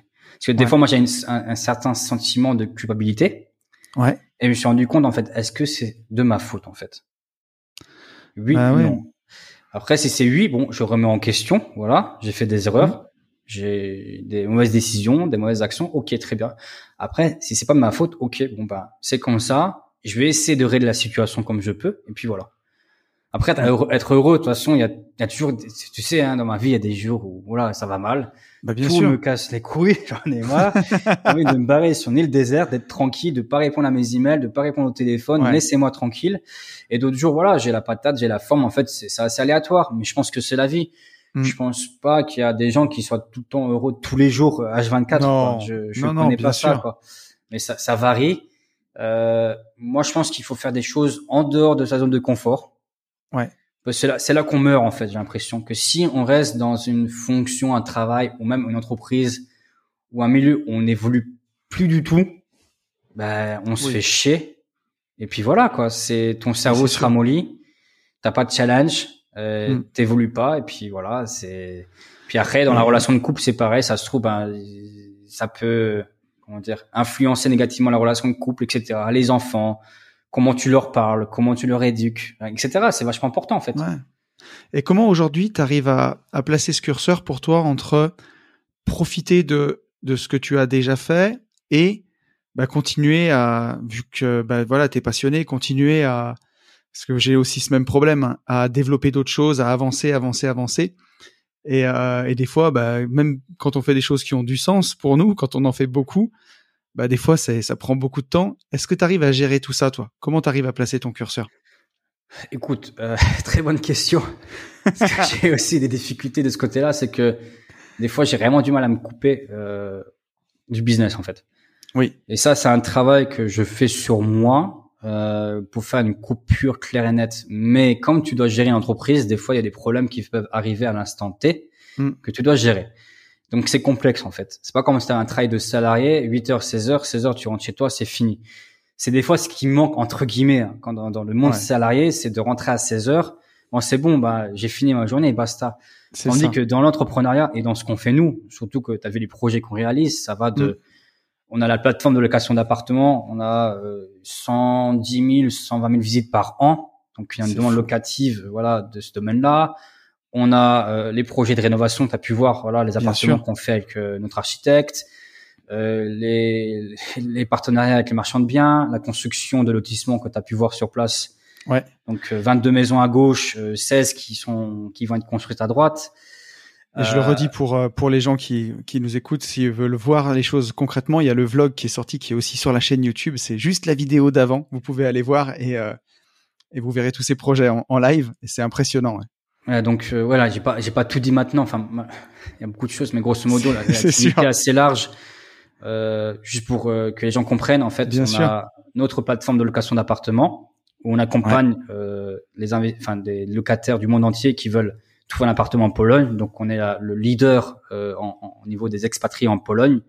Donc on va travailler avec les étudiants Erasmus forcément, les ambassades, euh, avec Google, Goldman Sachs, etc. Ouais. Euh, derrière ça, on travaille, on accompagne les investisseurs parce que quand on a un bassin de locataires qui ont des besoins spécifiques en termes d'appartements, donc on s'est dit que bah, si on a des investisseurs qui achètent des appartements, bah, on peut faire la connexion. Donc on, on, on accompagne les investisseurs du monde entier dans leur acquisition d'appartements, etc. On fait les travaux et on met en location euh, via notre via notre plateforme avec nos locataires. Ouais. Et donc on contrôle tout en fait. On contrôle la- l'acquisition d'appartement, les travaux, Ouais, t'as tout la l'écosystème. maison, ouais, tout l'écosystème on a. Et d'ailleurs, voilà, après, grâce à ces expériences-là, on a appris euh, au niveau de l'investissement, la gérance des projets, etc., la gestion locative. Et euh, depuis euh, deux ans et demi, on, on a lancé notre premier projet de lotissement. Donc à la base, c'était construire quatre maisons jumelées. Maintenant, il y en a 22 sur cette lignée. Et à droite, on est en train de construire 16. Ouais. Euh, et l'investisseur en question, il est polonais et lui, son ambition, c'est de faire une centaine de maisons au total. Et via cette expérience-là, euh, bah, on apprend beaucoup, surtout Martin. C'est en fait de nous développer en fait des projets de lotisseurs pour investisseurs en fait. Ça veut dire que Ouais. il y a un marché qui n'existe pas en Pologne, c'est les maisons à louer. Et donc, euh, on est en train de réfléchir par rapport à ça, éventuellement monter un projet par la suite de acheter un terrain, de construire des maisons jumelées, de mettre en location pendant 4-5 ans et de revendre. Sachant que quand tu es lotisseur, tu maîtrises ta marge. Bien sûr. Alors que si tu vas acheter un appartement chez un promoteur, même si tu achètes la moitié de l'immeuble, le promoteur prend sa marge. Ouais. Tandis que là, tu maîtrises le coût de terrain, le coût de construction, Complètement. et c'est sur un seul site. Donc, en termes de gestion locative, tu peux faire un petit chalet pour mettre tous les matériaux dedans. Hop, boum, boum, t'embauches quelqu'un et c'est fait, quoi. Ouais. Et tu peux dépasser des rentas annuels locatifs. Donc, on fasse ces chiffres, on va dépasser les 10%, parce qu'on Ouais, maîtrise la base des coûts. Et derrière ça, la plus-value latente.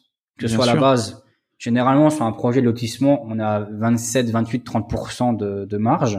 Ouais. Je sais pas, je connais pas tes marges, en fait, Anthony, en France. Ouais, c'est c'est c'est c'est ouais ouais c'est c'est ça. Quand je suis en campagne, j'ai on arrive même à choper encore plus des fois. Oui, oui, ce qui est logique. Mais euh, mais sinon ouais, dès que tu te rapproches des villes, c'est autour de ça, ouais. Entre Voilà. Bah, entre 20 et 30 Voilà, bah nous on essaie de viser 30 parce que ça a plus Ouais. de sens pour nous. Et donc tu maîtrises cette partie-là au niveau de la marge, 30%. Donc de Ouais. base, tu as 30% de, de, de marge dormante entre guillemets. Bien sûr. Mais si tu revends dans 5 ans, tu as fait ta gestion locative, enfin tu as fait ta loc, tu as fait ton rendement et tu as une marge qui est passée de 30 à combien, je sais pas, mais Ouais, t'as en gros, le marché, tout. il est, il est dit 10%, il y a une augmentation de 10% annuelle, surtout sur le foncier, hein, sur les terrains. Ouais. Donc, et tu peux revendre l'ensemble du projet, soit à un petit fonds d'investissement, comme Mhm. c'est clé en main, soit tu revends aux locataires, soit à des particuliers, avec une Ouais. marge conséquente derrière. Donc, c'est un, un projet par expérience qui, qui tient la route. Donc, on est en train de peaufiner ça au fur et à mesure. Mais, Mais voilà ce qu'on fait, quoi. Et on est présent, on est présent juste, voilà, pour finir, on est présent Ouais. sur cinq villes polonaises, sur Cracovie, Wrocław, euh, Łódź, Wałodz, Poznan, Gdansk et Varsovie, quoi. Et t'as pu visiter mes bureaux à Varsovie aussi. Nos, ça, nos ça petits me rassure bureaux. un peu quand je vois que ouais, pour toi aussi c'est compliqué de- des fois de déconnecter quand Ah oui, plein de clairement, trucs non, qui. J'en parlais avec un ami hier et lui, c'est pareil, le même souci et il m'a dit qu'à chaque fois qu'il qu'il finit sa jour, qu'il finit sa journée en fait business, il va méditer pendant une demi-heure Ouais. et euh, faire la coupure. C'est le seul moyen pour lui de faire la coupure. Autrement, Ouais. c'est pas possible. Je pense que ça va aider. Tu vois, moi, le- notre prochaine étape, c'est de faire construire. euh, on va faire construire nos bureaux. D'accord. Et aujourd'hui, moi, j'ai encore les bureaux à la maison, tu vois, et c'est dur de couper. Je me pense que les bureaux m'aideront aussi à couper peut-être un peu plus, tu vois, plus avoir de travail à la maison. Ah oui, bah oui, non, c'est clair. Moi, j'arrive pas à, tra- enfin, à à la maison, j'ai du mal. Je préfère travailler dans un café, Ouais, de prendre mes écouteurs, mon petit chien. Ouais. C'est lui qui, qui envoie les emails, il appuie sur le bouton presse. Et- toi aussi, t'as, ouais. toi aussi, t'as un petit chien comme moi. Ouais, le petit chien en plus, bah, l'histoire c'est tout bête, c'est euh, Ivona, en fait elle, est, elle, a, elle a une chienne, Ouais. un, un petit York, et elle est tombée enceinte durant la première vague de Covid. Ok. Et ils ont eu deux petits chiots, et ils m'ont demandé si je voulais un petit chiot, j'ai dit ouais, puis voilà. Trop Ça veut bien. dire que le petit chien, c'est un petit chien d'entrepreneur, quoi. Bah oui, c'est ça. Avait pas créé Internet, j'aurais pas de chien aujourd'hui. Excellent. C'est trop bien. Euh, j'ai encore quelques petites questions pour toi, Nico. Euh, tu as quand même un parcours qui est, qui est vraiment inspirant et euh, tu vois, euh, peut-être qu'il y a des gens à l'époque, quand tu étais au foyer jeune travailleur, à bosser au McDo et sur les chantiers, qui, qui seraient dit, ben, peut-être que c'est pas la bonne direction, tu vois, pour réussir ou quoi. Et en fait, euh, bah, ça t'a prouvé tout le contraire. Et selon toi, par rapport aux gens que tu pourrais croiser, qu'est-ce que c'est le, le truc qui, qui, qui toi t'a aidé et qui peuvent manquer par, qui pourrait manquer par exemple aux gens pour passer à l'action? Qu'est-ce- Est-ce que tu as un déclencheur? Est-ce que tu as ça peut être n'importe quoi, je veux pas t'influencer, mais peut-être Mhm. du courage, une révélation, quelque chose qui fait que ça t'a guidé. Fou, fou, fou, très bonne question aussi. Euh, bah, tu sais, à l'époque, enfin, j'étais dos face au mur, quoi. Je veux dire, euh, ma situation était assez compliquée et je voyais pas d'échappatoire, quoi. Ouais. Donc, euh, si à l'époque je serais resté au foyer, je pense que bah on serait pas connu honnêtement. Euh, sûrement, euh, je- à l'heure actuelle, j'aurais un autre euh, état d'e- un autre état d'esprit. Oui. Je serais sûrement salarié, euh, bref, en train de m'énerver contre mon patron, etc. Quoi. euh, donc c'est une très bonne question. Non le déclic, c'est que bah j'étais, j'avais pas le choix en fait. Ouais, tu t'es. Fallait que je m'émancipe, fallait que je parte de cet environnement, premièrement de la cellule familiale. Ouais. Euh, et ensuite de passer dans un la cellule foyer qui n'était pas non plus positive et voilà de, de se Mhm. barrer de ça quoi parce qu'autrement si tu te laisses aller c'est mort c'est mort C'est foutu c'est foutu donc euh, moi je pense que généralement si quelqu'un est un peu perdu quand ils ont ils ont par exemple quelqu'un qui a le bac ou sans le bac peu importe de toute façon voilà qui est un peu perdu en France qui sait pas quoi faire faut qu'il fasse enfin s'il est intéressé pour partir à l'étranger Ouais. l'idéal il peut faire un service volontaire européen il y a Oui. plein de projets, c'est entre 2 et 12 mois en moyenne. Il peut partir 12 mois à Madrid, à Barcelone, au Mhm. Portugal, en Grèce, en Finlande, euh, en Bulgarie, même euh, en Asie, hein, c'est possible maintenant. Ouais. Et donc, euh, tu peux faire un projet, te découvrir, apprendre sur soi, apprendre des choses, être immergé dans un pays et éventuellement revenir et dire, OK, j'ai appris ça, Ouais. je peux faire ça. super euh, intéressant. je peux trouver facilement un travail, je peux lancer entreprise, avoir des compétences. Et moi, je dis ça aux jeunes, généralement, si t'es perdu, fais ça. De toute façon, qu'est-ce que t'as, Ouais. qu'est-ce que t'as à perdre? T'as, le temps devant toi, quand même. Tu peux Mais partir pendant deux, Et- trois mois et, et voir comment ça se passe, quoi. ces voyages-là, ça forme la jeunesse. Moi, je sais que franchement, euh, j'étais j'étais moins dégourdi avant. euh, tu vois, enfin, j'étais très très bien élevé. Je remercie mes parents, mais j'étais peut-être un peu protégé. Puis tu vois, je venais de la campagne et euh, déjà rien que d'aller étudier. Quand je suis parti étudier à Lyon, je Mhm. trouvais que la ville était immense. J'étais perdu et je suis parti. J'ai habité coup sur coup deux mois et demi en Australie, quatre mois en Angleterre et un an en Écosse. Quand je suis revenu, j'étais plus le même. J'étais j'étais plus Ouais, un gros bébé. Quoi. T'as eu un, t'as eu un changement. Moi, c'est comme, euh, tu sais, quand je suis arrivé en Pologne, euh, t'avais pas de GPS, pas de, enfin, les conditions, c'était, euh, j'avais pas Facebook, j'avais pas les groupes. euh, tu, tu Ouais. te demandes. Quand je vois les gens, des fois, quand ils me posent des questions dans les groupes Facebook euh, ici en Pologne, je suis sidéré. Je dis, mais, Oui. waouh, mais qu'est-ce Mais qui ouais. se passe là? Comment t'aurais Euh, fait, quoi? Ouais, non, mais sérieusement, euh, tu peux commander un Uber en deux doigts, enfin en deux clics, c'est très Ouais. simple. C'est tellement simple aujourd'hui de pouvoir bouger à l'étranger hum, hum, hum. que si quelqu'un le fait pas, ça veut dire qu'il a, il a pas le courage, tout simplement. Ouais. Il n'y a pas d'excuse, honnêtement. Non, il y a À moins d'avoir une vie de famille. Je parle de quelqu'un célibataire, Oui. entre 18 et, et 40 ans, on va dire, célibataire sans enfant, tu peux facilement partir à l'étranger. Ouais. Avec des enfants, forcément, faut que la compagne Bien ait sûr. 18, tu veux pas forcer les choses, ça dépend de la relation, etc.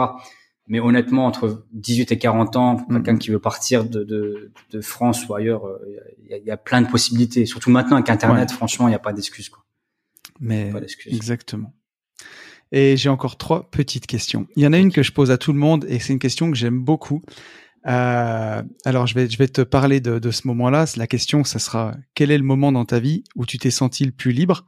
Et pour, euh, je veux pas t'aiguiller, mais tu vois, il y a plein de gens qui vont dire que ça va être euh, sur une île déserte ou une plage euh, à tel endroit où ils se sont sentis libres.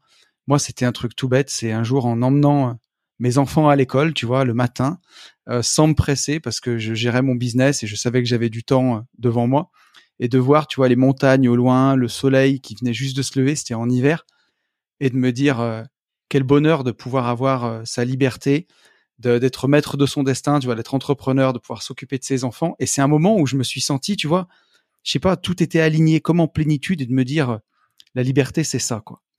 Et Mhm. est-ce que toi, tu as un moment comme ça que tu as envie de partager avec nous? J'en ai un. ça. Ah, C'est un peu- chic, C'est un peu une caricature, mais c'est, c'était hier en fait. euh, génial. Euh, pour se déplacer à Varsovie, tu vois, des fois je prends la voiture, des fois j'y vais à pied, et des fois je prends les, les, les trottinettes électriques, tu sais. Ok. Et euh, hier j'étais en rendez-vous voir un appartement en, en trottinette, tu vois, tranquille. Ouais. Et après je reprends la trottinette et je dis, oh, mais je vais pas aller au bureau, j'ai pas envie, il fait beau. Je vais faire un petit tour, machin, et je me suis éclaté, mais comme un gamin, tu sais. Ouais. Et je poussais le truc au maximum, j'étais 21, 22 km à l'heure. Putain, ils l'ont bridé, c'est con ça. Mais tu vois, un mec en, en, en, en, en chemise, costume, machin, Ouais. avec la banane. Te dis, mais il est débile, le gars, qu'est-ce qu'il fait? et je faisais des tours en Varsovie, en plein centre, et je m'éclatais, quoi. Et après, Ouais. je suis arrivé au restaurant, voir un client, enfin, un investisseur. Et voilà, quoi, j'étais tout content. Alors que je Ouais. sais qu'avant, automatiquement, quand je travaillais en, en corpo, ben voilà, t'as ta pause d'un quart d'heure, Mm, t'as mm, ci, mm. ça, ça, euh, t'as pas le temps de manger, tu vas aux toilettes. euh, moi, je prenais un bouquin pour aller aux toilettes parce que je maximisais le temps à l'époque par rapport Ouais. à ça. Mais grosso modo, c'est un, un moment tout bête, mais c'est ce que je me rappelle d'hier, c'est le fait de prendre la trottinette, C'est ouf. et de, de rigoler sur ça, mais c'est vraiment basique. Mais c'est trop bien. Mais tu Et vois, à, c'est. à 14h30 de faire ça Mm. et de, de et j'ai aucun compte à rendre à quelqu'un, tu vois, par rapport à ça. J'ai pas Ouais. expliqué à quelqu'un, ouais, j'ai fait un tour en trop tôt, quoi. Eh oui, je me suis baladé, je me suis fait plaisir, ça a duré une demi-heure et c'était cool, quoi. c'est génial. Bon, bah tu vois, c'était exactement ça. Non, c'est parfait. Les moments, bien. en fait, je pense que c'est les moments simples de la vie qui, qui apportent la liberté. C'est vrai que tu as le côté île déserte. Pour, prendre ça en relation, par exemple, c'est quand, quand j'ai passé une semaine en Grèce sur un catamaran, oui, j'ai aussi goûté à la liberté Oui. de ce côté-là. Mais après, c'est une liberté payante. Là, tu, payes un, prix euh, conséquent pour être sur un catamaran, Mm, mm, mm. faire ton voyage, quoi. Voilà. C'est, Là, on est la- d'accord.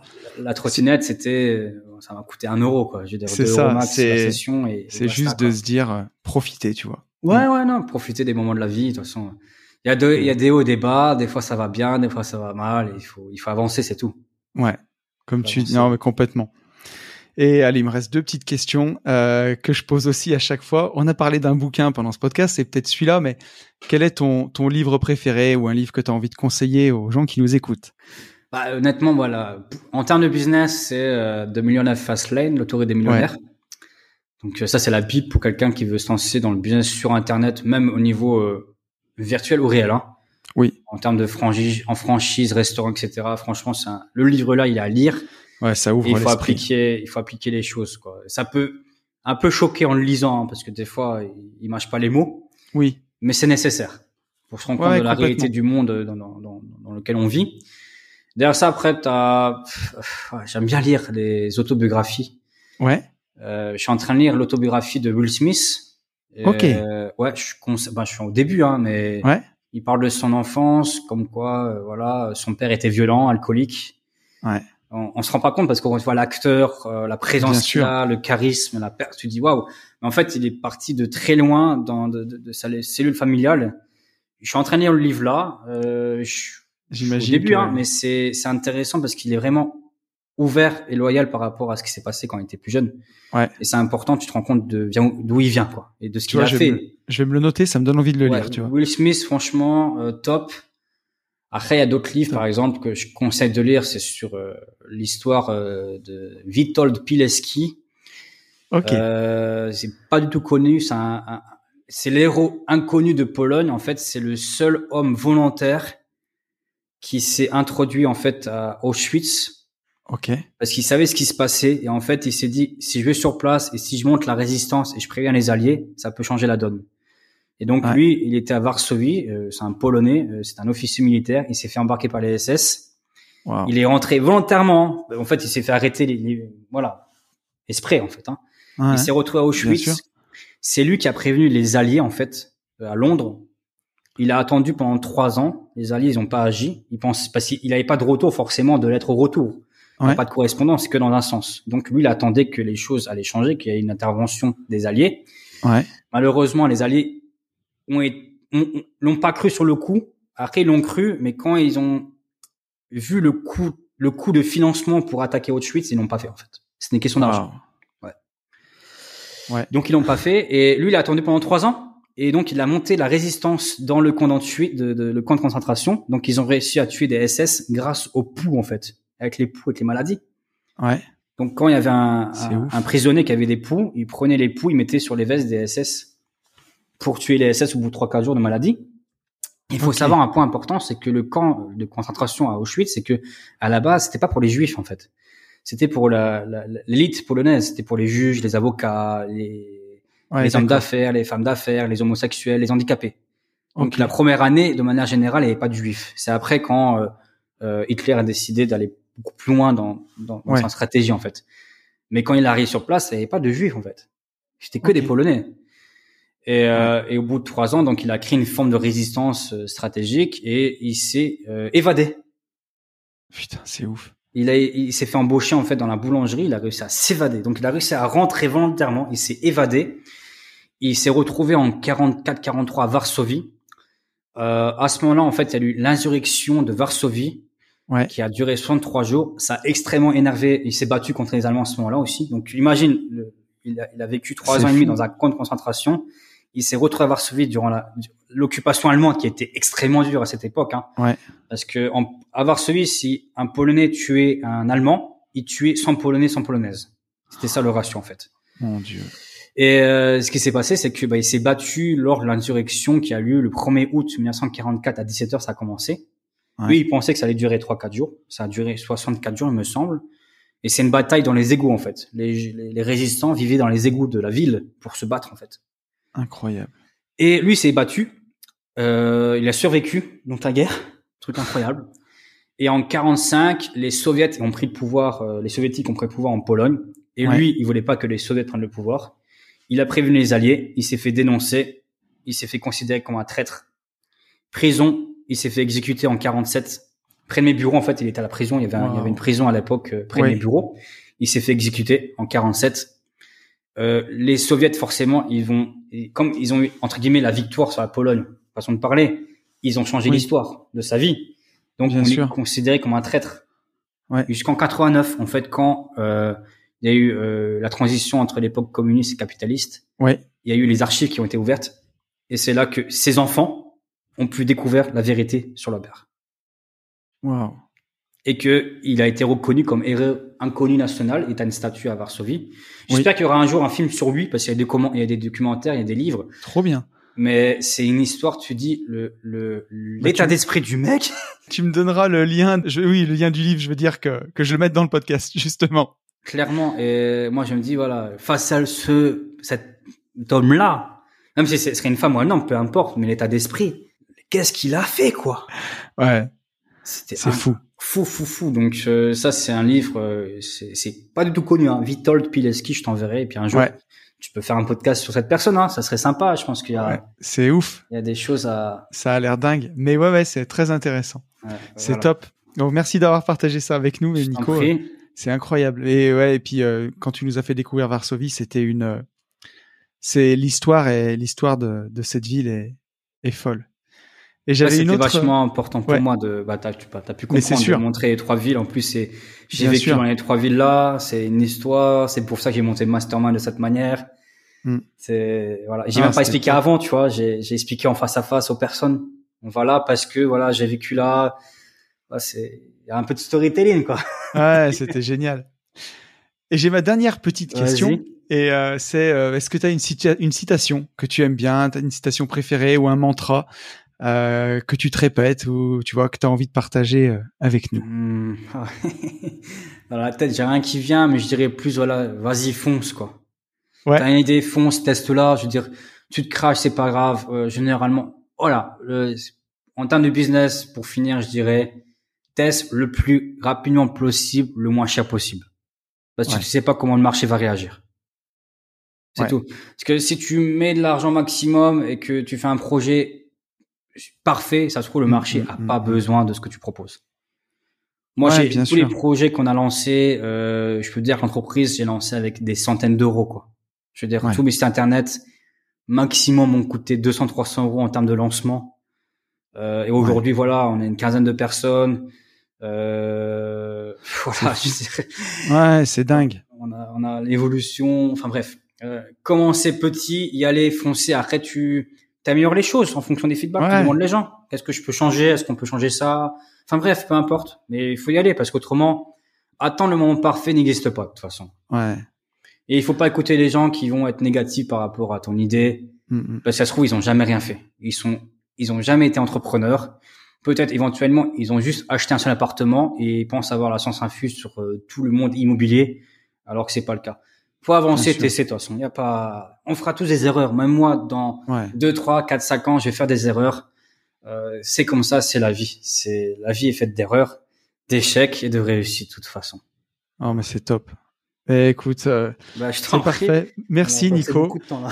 Ouais, ouais, on a fait un, on a fait un sacré podcast, mais euh, mais c'était passionnant, c'est super intéressant. Puis tu sais, il y en a plus qu'un tous les 15 jours maintenant, donc ils peuvent l'écouter, les auditeurs peuvent l'écouter en deux fois.